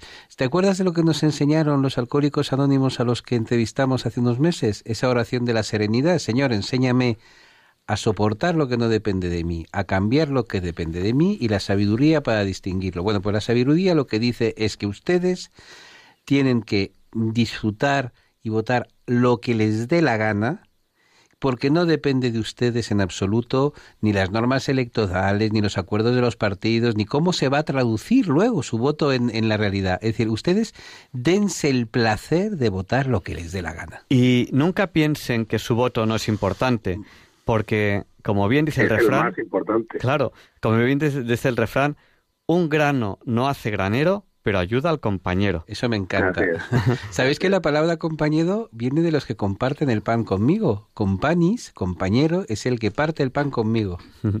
Pues nada, pues muchísimas gracias. Eh, gracias por haber estado aquí con nosotros hasta estas horas de la noche. Ya le dejamos do- dormir.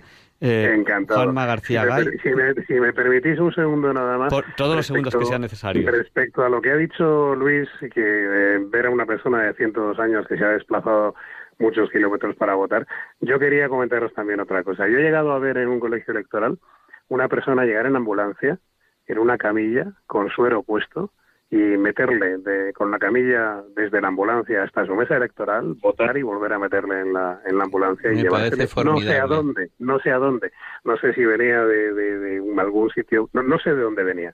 El hecho es que venía en una, en una, en, en una ambulancia con el suero puesto y en una camilla. Eso, eso sí que sí que son ganas de votar. Eso sí que es voto útil. Eso Y sí que es una, voto útil. una pregunta de, de ultimísima hora. Venga. Estos policías y guardias civiles desplazados en el último momento por tema de trabajo que no han emitido voto por correo, de momento les han dicho que no pueden votar. Eso no puede ser. Vamos a ver, todos tenemos derecho al voto y además en cualquier puesto de trabajo tenemos eh, reconocido al menos tres horas para poder votar. Sí, pero, Lo eh, que eh, pasa es que, claro, estas tres horas no dan tiempo si es alguna Claro. persona que está desplazada en algún punto muy lejano para poder venir a votar y volver. No sé cómo se puede resolver eso si, el, si lo que se está oyendo por las redes sociales es tal y como se está oyendo. Yo sí que sé que en los colectivos de, de este tipo de, de personas que pueden ser destinados en cualquier momento a cualquier sitio, muchos de ellos en previsión a esta situación suelen votar por correo. Eh, No sé si este es el caso o no lo es, indudablemente. Mm, Yo lo que oigo por las redes sociales muchas veces lo pongo en cuarentena porque porque de verdad que que se oyen muchos bulos. Yo oigo muchísimas cosas que son interpretaciones de la de la ley electoral que no tiene sentido ninguno. Ahora está corriendo también como la pólvora un tema de que de que no es necesario identificarse para votar por correo. Eso no es así. O sea, lo que no es eh, eh, necesario es identificarse cuando llevas el sobre en, el- en la última instancia, que es ese sobre que tienen que eh, emitir por correo certificado hasta tu mesa electoral. ¿Y por qué no? Porque dentro de ese sobre que tú ya has cerrado en tu casa, eh, va el certificado del censo electoral. Ese certificado lo único que justifica es que tú ya te has identificado en su momento delante del funcionario de correos. Luego, eh, eh, cuando el sobre llegue a la mesa electoral, aparece ese certificado que es único y, y- y ya estás perfectamente identificado. No hace falta volver a... o sea, eh, con lo que te quiero decir, eh, si- mi voto por correo que he entregado precisamente hoy, lo podía haber entregado a mi hijo sin ningún problema, pero no puede manipularlo. El sobre está cerrado y dentro va el certificado del censo electoral. Pues Luego, eso de que no te piden el carnet de identidad para votar por correo no es verdad. Sí, porque lo, lo piden en el momento en que solicitas el voto por correo y, te- y- y en el momento en que recoges el sobre, que solo, solo Eso lo es. puede recoger esa persona. Eso Dice, es. dice, no, es que es mi hermano, es que es mi marido, es que es mi padre. No, Nada, nada. Entonces, solo no, no, lo puede recoger esa persona, identificándose en Eso ese es. momento eh, con Tú su te identificas, te identificas en la oficina de correos, en ese momento eh, tienes que rellenar todos los datos eh, de dónde quieres que te manden eh, toda la documentación electoral y, y lo que comprueban es que efectivamente tú estás incluido en el censo electoral. Una vez que comprueban que estás incluido en el censo electoral, la oficina del censo electoral emite ese certificado que tú tienes que meter, en- eh, te lo mandan a ti también junto con toda la documentación electoral y ese, ese certificado tienes que incluirlo en el sobre que envías a la mesa electoral junto con las papeletas que hayas elegido para las votaciones. Pues animamos a nuestros oyentes a que voten y les transmitimos un mensaje de tranquilidad. El sistema democrático español es muy seguro porque es muy sencillo, muy manual y tiene todas las cifras repetidas en muchas, en muchas copias y sería muy, muy difícil que hubiese fraude. Así que estén ustedes tranquilos, voten porque es importante votar, porque es importante que, que esta, que, que esta democracia la llevemos adelante entre todos, que es un valor, es un valor vivir en una democracia. Hemos tenido la suerte de nacer en un país donde hay una democracia y eso es muy importante. Algunos han nacido cuando todavía no había democracia y quizá valoren más el que la haya porque porque porque eso, es- eso es muy importante. La generación de nuestros padres lo valora muchísimo. Claro, a lo mejor nosotros lo valoramos menos porque ya, ya, ya, ya pensamos que esto lo tiene todo el mundo. No, no, esto no lo tiene todo el mundo. Esto es una suerte tenerlo y hay que cuidarlo. Por eso, por eso Así les es, animo es. a, todo- a todos los oyentes a que, a que voten en conciencia, en su conciencia, que la conciencia es algo muy importante. Y muy O sea que- personal. y muy personal. Yo no voy a decirles... Por cierto, les voy a contar a ustedes una cosa que les va a encantar. Esto estaba un día hablando yo con un gran historiador que ya se fue al cielo y estábamos viendo juntos, ese día habíamos ido, resulta que compartíamos el mismo colegio electoral y acabamos de ver a una monjita que había ido ahí, pues con hábitos y todo, a depositar su voto y me, y me dijo, y fue el siguiente pensamiento, me dijo, mira Luisito, porque hablaba además con este acento. ¿Tú te acuerdas que hubo un momento en que salieron los tanques a la calle y que querían cambiar la política y tumbar el gobierno y no lo consiguieron? Y sin embargo, la gente sencilla de la calle coge su papeleta, la mete en una urna y al día siguiente ha cambiado el gobierno. Y me pareció extraordinario. El poder de votar no es solamente el de votar quién quieres que te gobierne, es el de dar la patada a la gente que ya no te gusta, que ha dejado de entusiasmarte y tal. Y ese poder no lo tienen en muchos sitios en el mundo, donde no hay forma de cambiar de gobierno. Tienen ahí un señor que está incrustado y tienen que soportarlo un año tras otro, un lustro tras otro, una década tras otra. Y fíjate tú, en Cuba creo que tienen mismo, la misma familia desde el año 59, ¿no? Que se han pasado, ¿cuánto? 41 más 19. eh, estamos hablando de 60 años. Oye, no, no, en fin, te gustaría verlos, ¿no? De vez en cuando, te- oye, os vamos a dar la patada, ¿no? Para variar, ¿no? Vamos. Ustedes piensen el poder que tienen, el poder de cambiar los gobiernos. Es un poder extraordinario. Pues nada, pues muchas gracias Luis por tu reflexión. Pues muchas gracias Juanma, y ya te dejamos dormir. Nada, tranquilos, gracias a vosotros. Buenas noches. Un abrazo fuerte. Un que Dios abrazo. Gracias. Y Leonardo Daimiel, Pérez de Madrid, nos presenta la sección Pensar y Sentir. Hoy vamos a hablar de un tema interesantísimo, nos quiere contar Leonardo, que creo que les va a encantar porque hay que ser felices.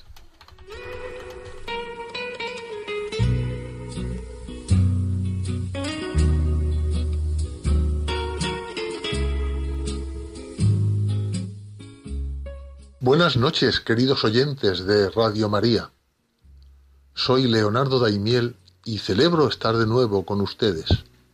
Les agradezco mucho que estén ahora ahí al otro lado de la radio. Hoy les voy a leer en Pensar y Sentir unas reflexiones del Papa Francisco, que como tantas otras veces están dirigidas a todas las personas, incluso a quienes no profesan ninguna religión. No importa si se es ateo o agnóstico. Es un mensaje lleno de sabiduría y humildad que me ha parecido que merece ser leído despacio. Y dice así.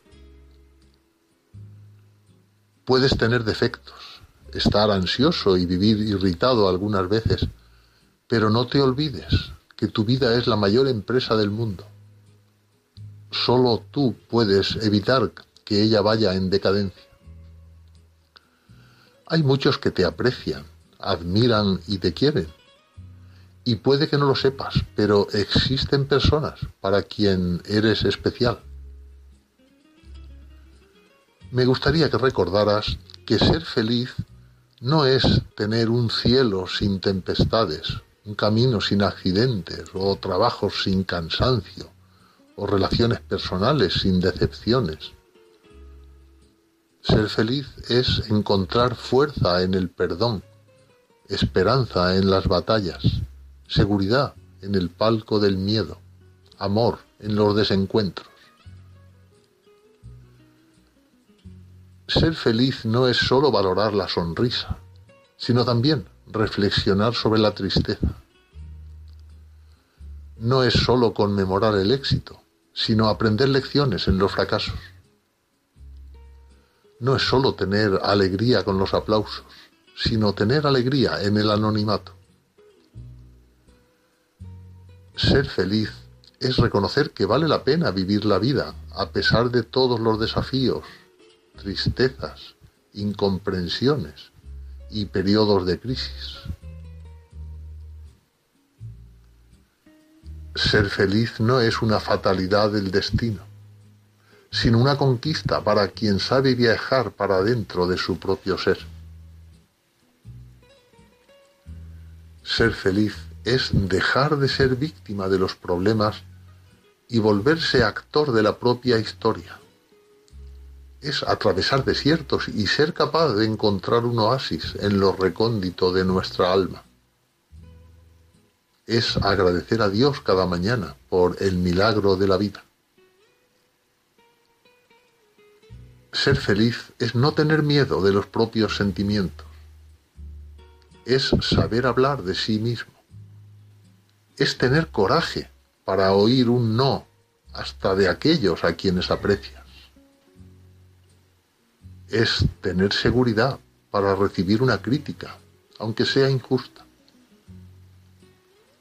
Es besar a los hijos, mimar a los padres, tener momentos poéticos con los amigos, aunque ellos nos hieran.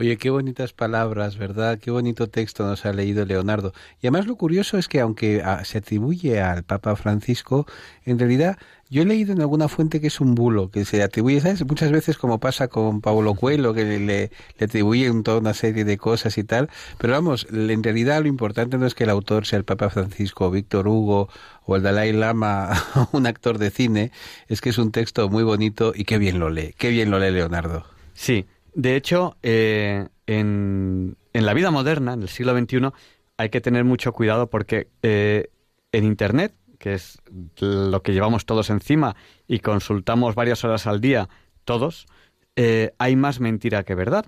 y en concreto, una forma de, que tiene la gente de intentar manipularlos es atribuir a alguien a quien queremos que ha dicho algo que en realidad no, no ha dicho.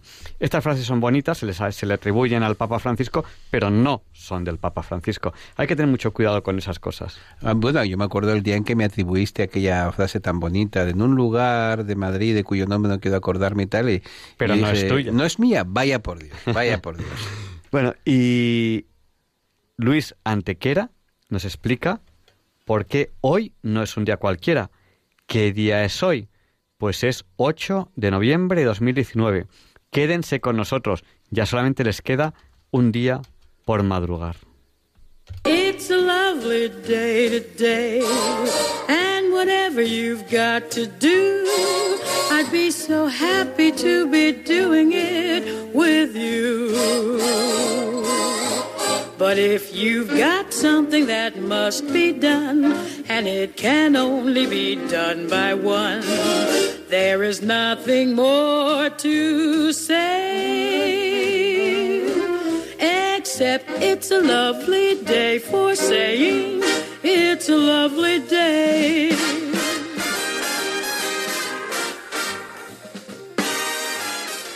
No, Javier Ángel, no dilectos compañeros de Diálogos con la Ciencia, no, queridísimos oyentes de Radio María. Claro que no es un día cualquiera, ningún día es un día cualquiera. Y este 8 de noviembre que nos disponemos a comenzar ahora, tampoco, porque en fecha tal, pero del año 392, el emperador romano nacido en Hispania, concretamente en Cauca, la actual Coca, en la provincia de Segovia, Teodosio el Grande, que el 27 de febrero de 380 ha instituido el cristianismo como religión oficial del imperio, prohíbe todos los rituales no cristianos. Teodosio es el tercer emperador español de Roma, y si Trajano había llevado el imperio a su esplendor territorial y Adriano a su esplendor cultural, a él corresponderá llevarlo a su esplendor religioso.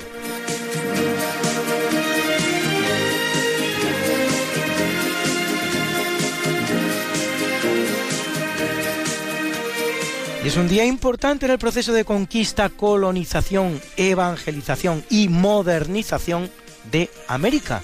Gracias a los españoles, América pasará del neolítico al renacimiento en unos pocos años, pues en 1519, es decir, señores, hace hoy cinco exactos siglos, el ejército de Hernán Cortés llega a Tenochtitlán, la espléndida capital del imperio azteca. En la creencia de que es un enviado del dios Quetzalcoatl, el emperador Moctezuma lo aloja a él y a sus soldados en el palacio de Ashayacatl. Y en 1557 en Chile tiene lugar la batalla de Lagunillas, en la que las tropas españolas de García Hurtado de Mendoza vencen a los araucanos del cacique Caupolicán.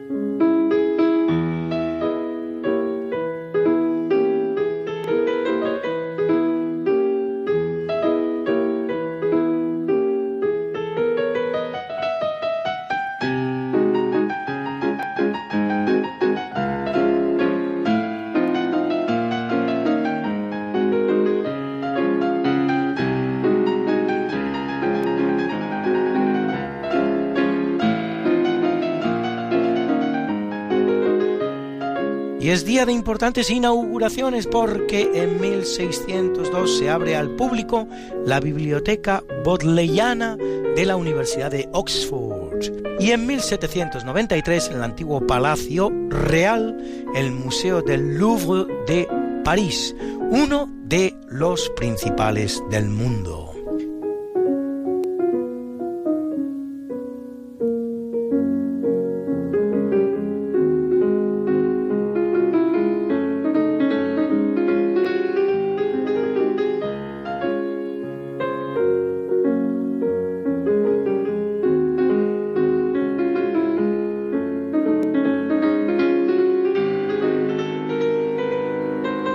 Y en 1843, con apenas 14 años, Isabel II de España es declarada mayor de edad, convirtiéndose así en reina de España. En 1838, el músico polaco Federico Chopin y la escritora francesa Georges Sand llegan a la isla de Mallorca, donde vivirán una romántica historia de amor. Por cierto, muy criticada por no venir sellada con la bendición sacramental. En Valdemosa compondrá Chopin esta preciosa mazurca opus 4 número 1 que están ustedes escuchando. Es el piano magistral de Arthur Rubinstein.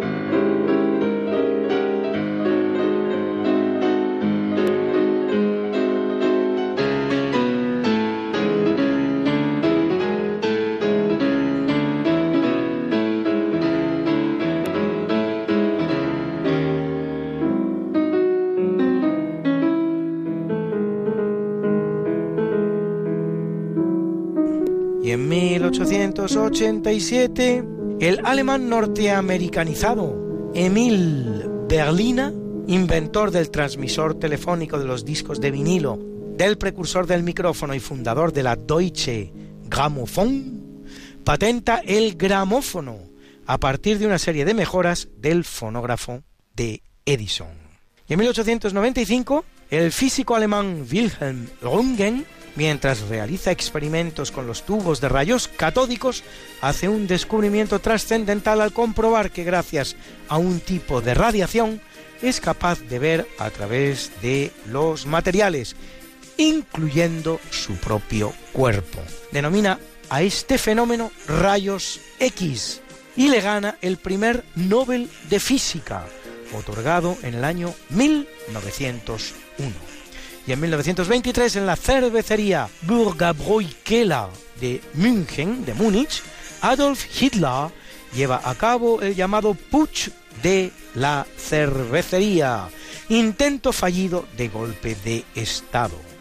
En 1936, el general Miaja queda como responsable militar y político de Madrid tras la huida en masa del gobierno republicano hacia Valencia, cuando las cosas se ponían feas en Madrid.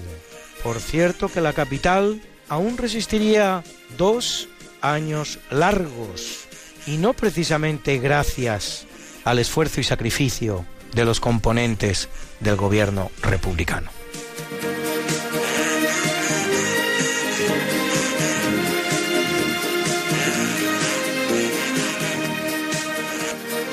En 1932 es elegido presidente de los Estados Unidos por primera vez Franklin Delano Roosevelt. Será reelegido en otras tres ocasiones, no pudiendo finalizar su cuarto y último mandato por producirse su muerte. Justo después se aprueba la vigésimo segunda enmienda de la Constitución norteamericana para evitar que en el futuro ningún presidente pueda consumar más de dos mandatos y sin salir del tema, en 1960 y por estrechísimo margen, 49,72 contra 49,55, 100.000 votos de 70 millones expresados, el candidato demócrata John Fitzgerald Kennedy vence al republicano Richard Nixon. Será el primer presidente católico en la historia de los Estados Unidos.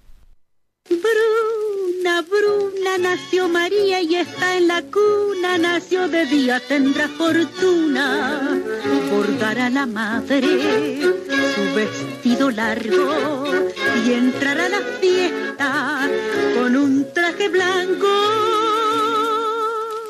Y será la reina cuando María cumpla 15 años.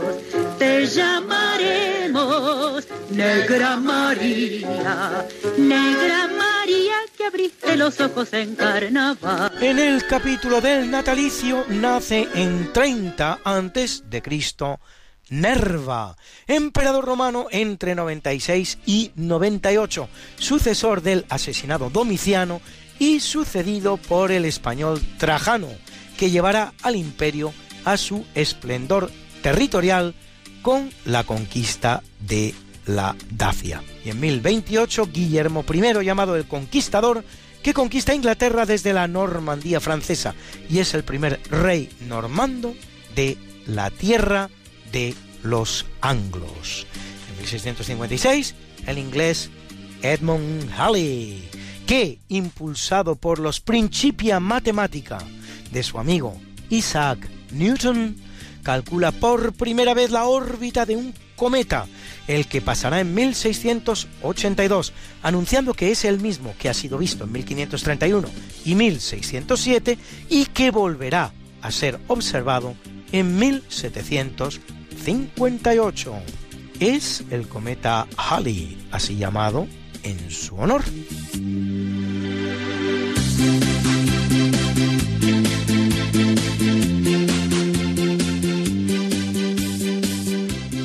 En 1847 el escritor irlandés Abraham Bram Stoker, conocido por su novela Drácula, basada en el príncipe balaco Vlad el Empalador, que curiosamente había nacido en la misma fecha que su biógrafo, pero de 1431, más de cuatro siglos antes.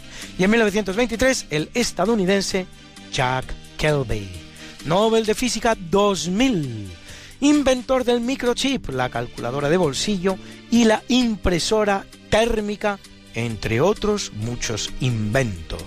En 1936, la preciosa, porque era preciosa, actriz italiana, Virna Lisi, a quien han visto ustedes en filmes como Más allá del bien y del mal o El tulipán negro.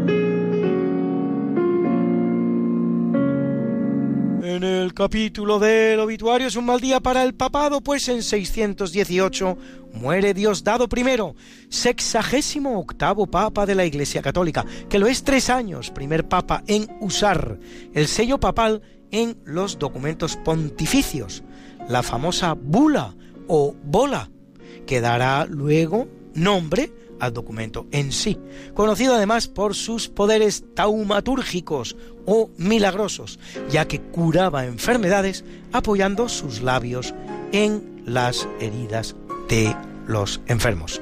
Y en 955 lo hace Agapito II, centésimo vigésimo noveno Papa de la Iglesia Católica, que lo es durante nueve años, promueve la reforma del Cluny y restaura el monasterio de Monte Cassino, el primero de Europa, destruido luego casi completamente durante la Segunda Guerra Mundial por los bombardeos anglo-norteamericanos.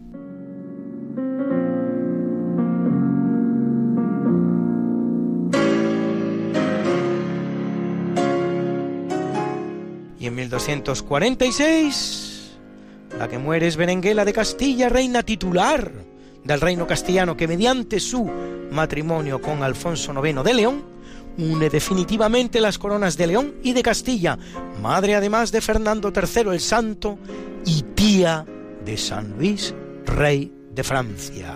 Y en 1599, Francisco Guerrero, músico español, uno de los grandes de la música renacentista, autor de 16 misas y 105 motetes, como este maravilloso Niño Dios de amor herido.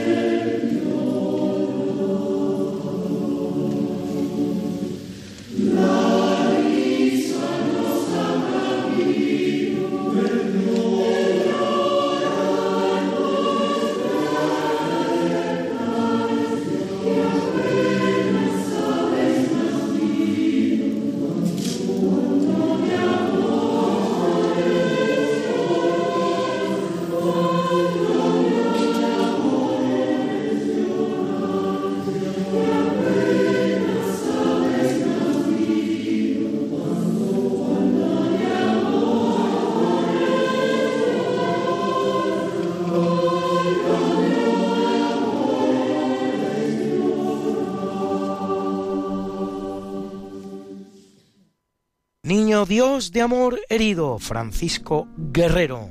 Han escuchado ustedes al coro Accento, a la batuta su director Aldo Cano. Y en 1605 el que muere es Robert Catesby, líder de la fracasada conspiración de la pólvora, un intento de acabar con el rey protestante Jacobo I e instaurar en su lugar a un pretendiente católico, previsiblemente Carlos, hijo de Jacobo. Aunque Catesby es muerto en las operaciones de captura, su cuerpo será desenterrado para ser decapitado públicamente y su cabeza expuesta. Peor suerte correrán algunos de sus cómplices en la conspiración, condenados a la famosa sentencia del drawn, hanged and quartered, que se ha estado aplicando en Gran Bretaña hasta el siglo XIX, en la cual el condenado era castrado y destripado en vivo, desmembrado y sus diversas partes expuestas públicamente. Estos son los paladines de la modernidad, que tantas lecciones nos dan a los demás. Y en 1674 el poeta inglés John Milton, considerado por algunos el poeta inglés más grande después de Shakespeare, autor del poema El paraíso perdido.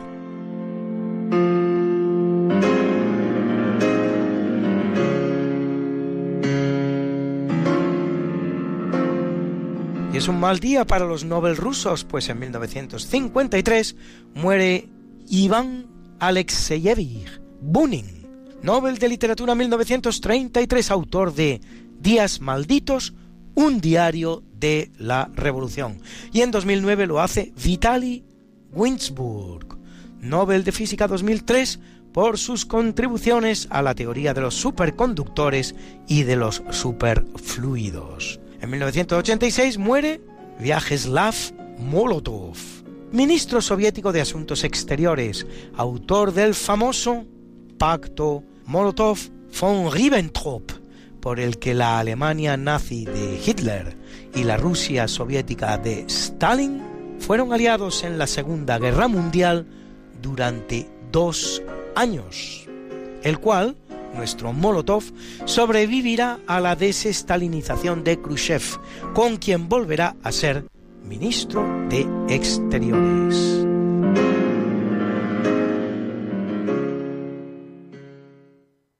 linda está la mañana en que vengo a saludarte.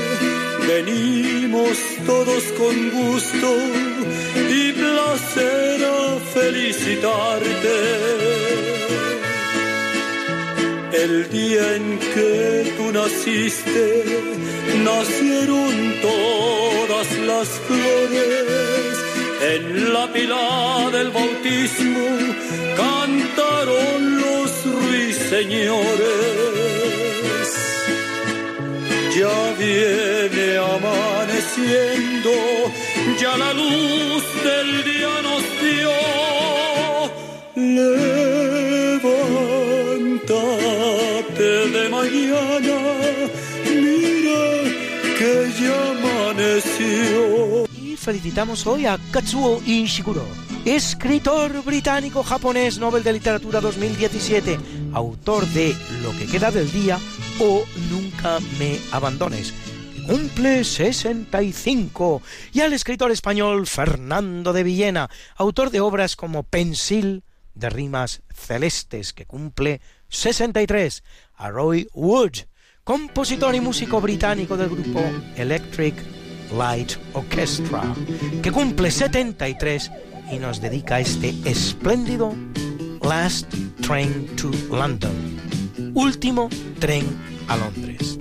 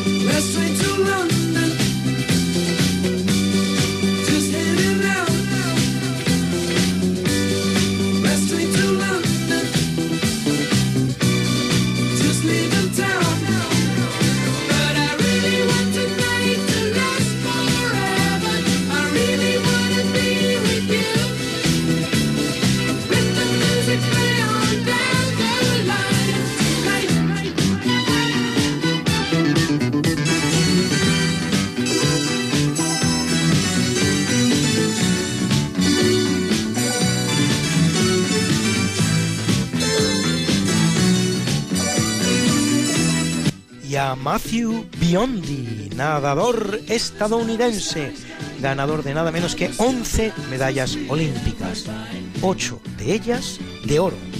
Cumple 54.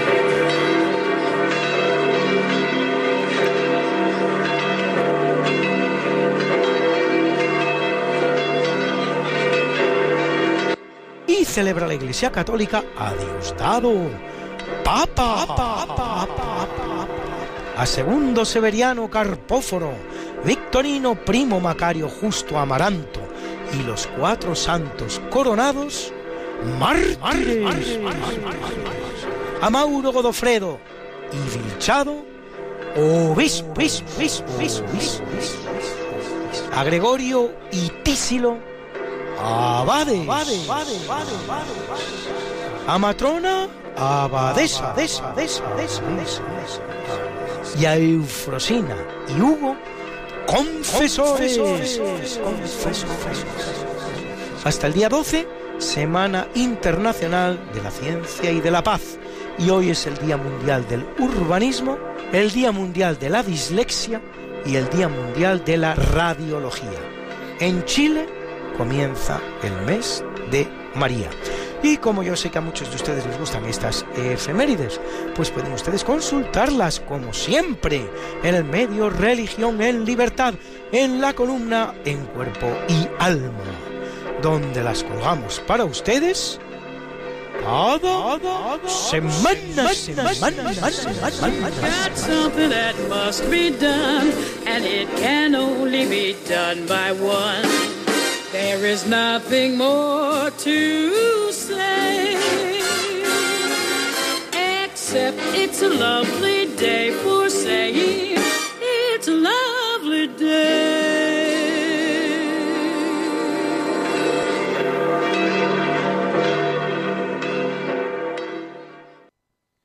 Pues muchas gracias, Luis, por recordarnos las efemérides de tal día como hoy.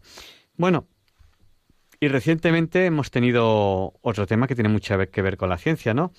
Eh, Pues sí, eh, de- desgraciadamente hemos tenido que decir adiós a una de las grandes, grandes científicas españolas, Margarita Salas, la gran química, bioquímica, discípula de Severo Ochoa, y que ha fallecido con 80 años y que había recibido todos los premios posibles e imaginables, salvo el Nobel, e incluso don Juan Carlos la había hecho marquesa de su pueblecito Hace ya 11 años. Pues en otro programa que tengamos un poco más de tiempo, prepararemos alguna pequeña sección sobre, sobre este personaje que eh, desde el punto de vista científico pues tiene, tiene importancia y además te- debemos presumir de, de esta científica española que, que hemos tenido aquí en el, en el CSIC, si no me equivoco. Sí, además tenemos a algunos de los colaboradores del programa, son nada menos que gente como Carrascosa, que es eh, del CSIC y que ha dirigido la revista Árbol y sabe perfectamente de lo que habla. Es decir, eh, creo que Margarita Salas merece nuestro interés, porque además pertenece a una generación de mujeres que siguieron los pasos de Madame Curie, es decir, cuando te dicen, te presentan algunos, sabes, dicen, ahora es que somos más feministas y tal, oye, ¿de qué estáis hablando? Eh, precisamente hace un año, menos de un año, han llevado a los altares a la beata, eh, precisamente has hablado tú antes del padre Escribá, bueno, pues eh, la beata em, queda química, queda química, Ortiz de Landázuri, Concepción Ortiz de Landázuri, que pues igual que Margarita Salas, que ha sido una mujer que ha brillado muchísimo en el ámbito de la ciencia, pues hay toda una generación de jóvenes españolas, en su día jovencitas, pues que han brillado, han brillado, oye, y ahora ya son señoras mayores, o se han ido ya al cielo, y han dejado una estela de éxito y de trabajo. Fíjate que una de las patentes de Margarita Salas ha permitido al CSIC financiar la mitad de sus trabajos durante años, de la cantidad de dinero que ha generado esa patente. Bueno, pues un tema, un tema interesantísimo. Y tenemos ya que terminar el programa de hoy, 8 de noviembre de 2019, en Diálogos con la Ciencia. Les dejamos con el Catecismo de la Iglesia Católica con Monseñor José Ignacio Munilla, con esta oración, Señor, dame una voz como la de Monseñor Munilla y una sabiduría como la suya, porque yo sé que el Catecismo de la Iglesia Católica es uno de sus programas favoritos, cosa que no me extraña. Y así que le damos siempre desde aquí, desde con la Ciencia, un buen paso a, a ese catecismo de la, de la Iglesia Católica. ¿Sabes que el próximo día 10, aparte de las elecciones generales, hay un acontecimiento mundial interesantísimo? Se cumplen 50 años de los teleñecos. Anda, qué bien. Pues al terminar el programa les pondremos un poco de, música de, de los teleñecos y también le pediremos a Juan Pablo II que interceda por nosotros para que se nos libre del mal. Y tal día como hoy, justo antes de las elecciones, pues le, le- pediremos también a Juan Pablo, a San Juan Pablo II que interceda por España para que el resultado de las elecciones sea bueno para todos, para los españoles, para España, porque cuando decimos España no es que sea bueno para la tierra del campo, es que sea bueno para nosotros, para los ciudadanos españoles. España no es una entelequia en el espacio, sino que España somos nosotros. Ah, y tenemos que hacer un programa, Luis, sobre hispanidad, que es un tema interesantísimo. Porque ¿qué, es, qué es bonito. esto de la hispanidad? Pues la hispanidad realmente es nuestra cultura. Tenemos que, que hablar de ello. Haremos un programa sobre, sobre hispanidad, que además muchos de ustedes nos lo han pedido. Tenemos una lista de programas pendientes. Estamos preparando también el programa sobre, sobre cambio climático, que, les va a interesar y sobre todo les va a tranquilizar, porque eh, muchas, muchas alarmas que están saltando en grandes medios de comunicación no tienen base científica. Se ha convertido ya en un tema que, que muchas veces ya no tiene base científica, sino que es un tema de mm, apoyo a ideologías políticas. Y de eso tenemos que hablar, tenemos que, tenemos que decir qué es lo que dice la ciencia sobre el cambio climático. Y tenemos que hacer un programa específico sobre eso que estamos preparando y que creo que les va a gustar mucho. No me hables, no me hables, que yo pienso en todo el dinero que me he gastado en invertir, ¿sabes? Eh, en cocoteros en la Sierra de Guadarrama y palmeras en el Ártico. Oye, nada, no ha salido. Según las predicciones del cambio climático, nos quedan eh, año, un año, no, el que digo, eh, un mes y unos días para que el clima en España sea de ir en camiseta en verano. Predicciones que no se han cumplido, pero que están escritas y que se las leeremos en ese programa. Esas predicciones no se han cumplido, porque decían que, en el, normal. que, que en el 2020, que en el 2020 España sería prácticamente un desierto, que, que habría palmeras en el norte de España y que en invierno podríamos ir en camiseta. El que quiera, el que quiera, que salga hoy, esta noche en camiseta, que se va a dar cuenta de cómo se han cumplido estas predicciones.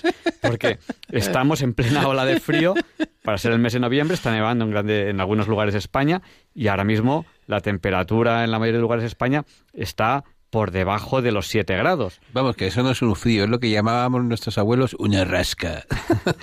Pues nada, eh, les dejamos hasta la semana que viene. Muchas gracias y, y les esperamos la semana que viene. Intentaremos hacer un programa eh, lo mejor que podamos junto con ustedes, porque este programa no lo hacemos nosotros, lo hacemos entre todos. Y esta radio les pertenece a ustedes y la financian ustedes y la escuchan ustedes. muchas gracias y hasta la semana que viene. Les esperamos, no falten.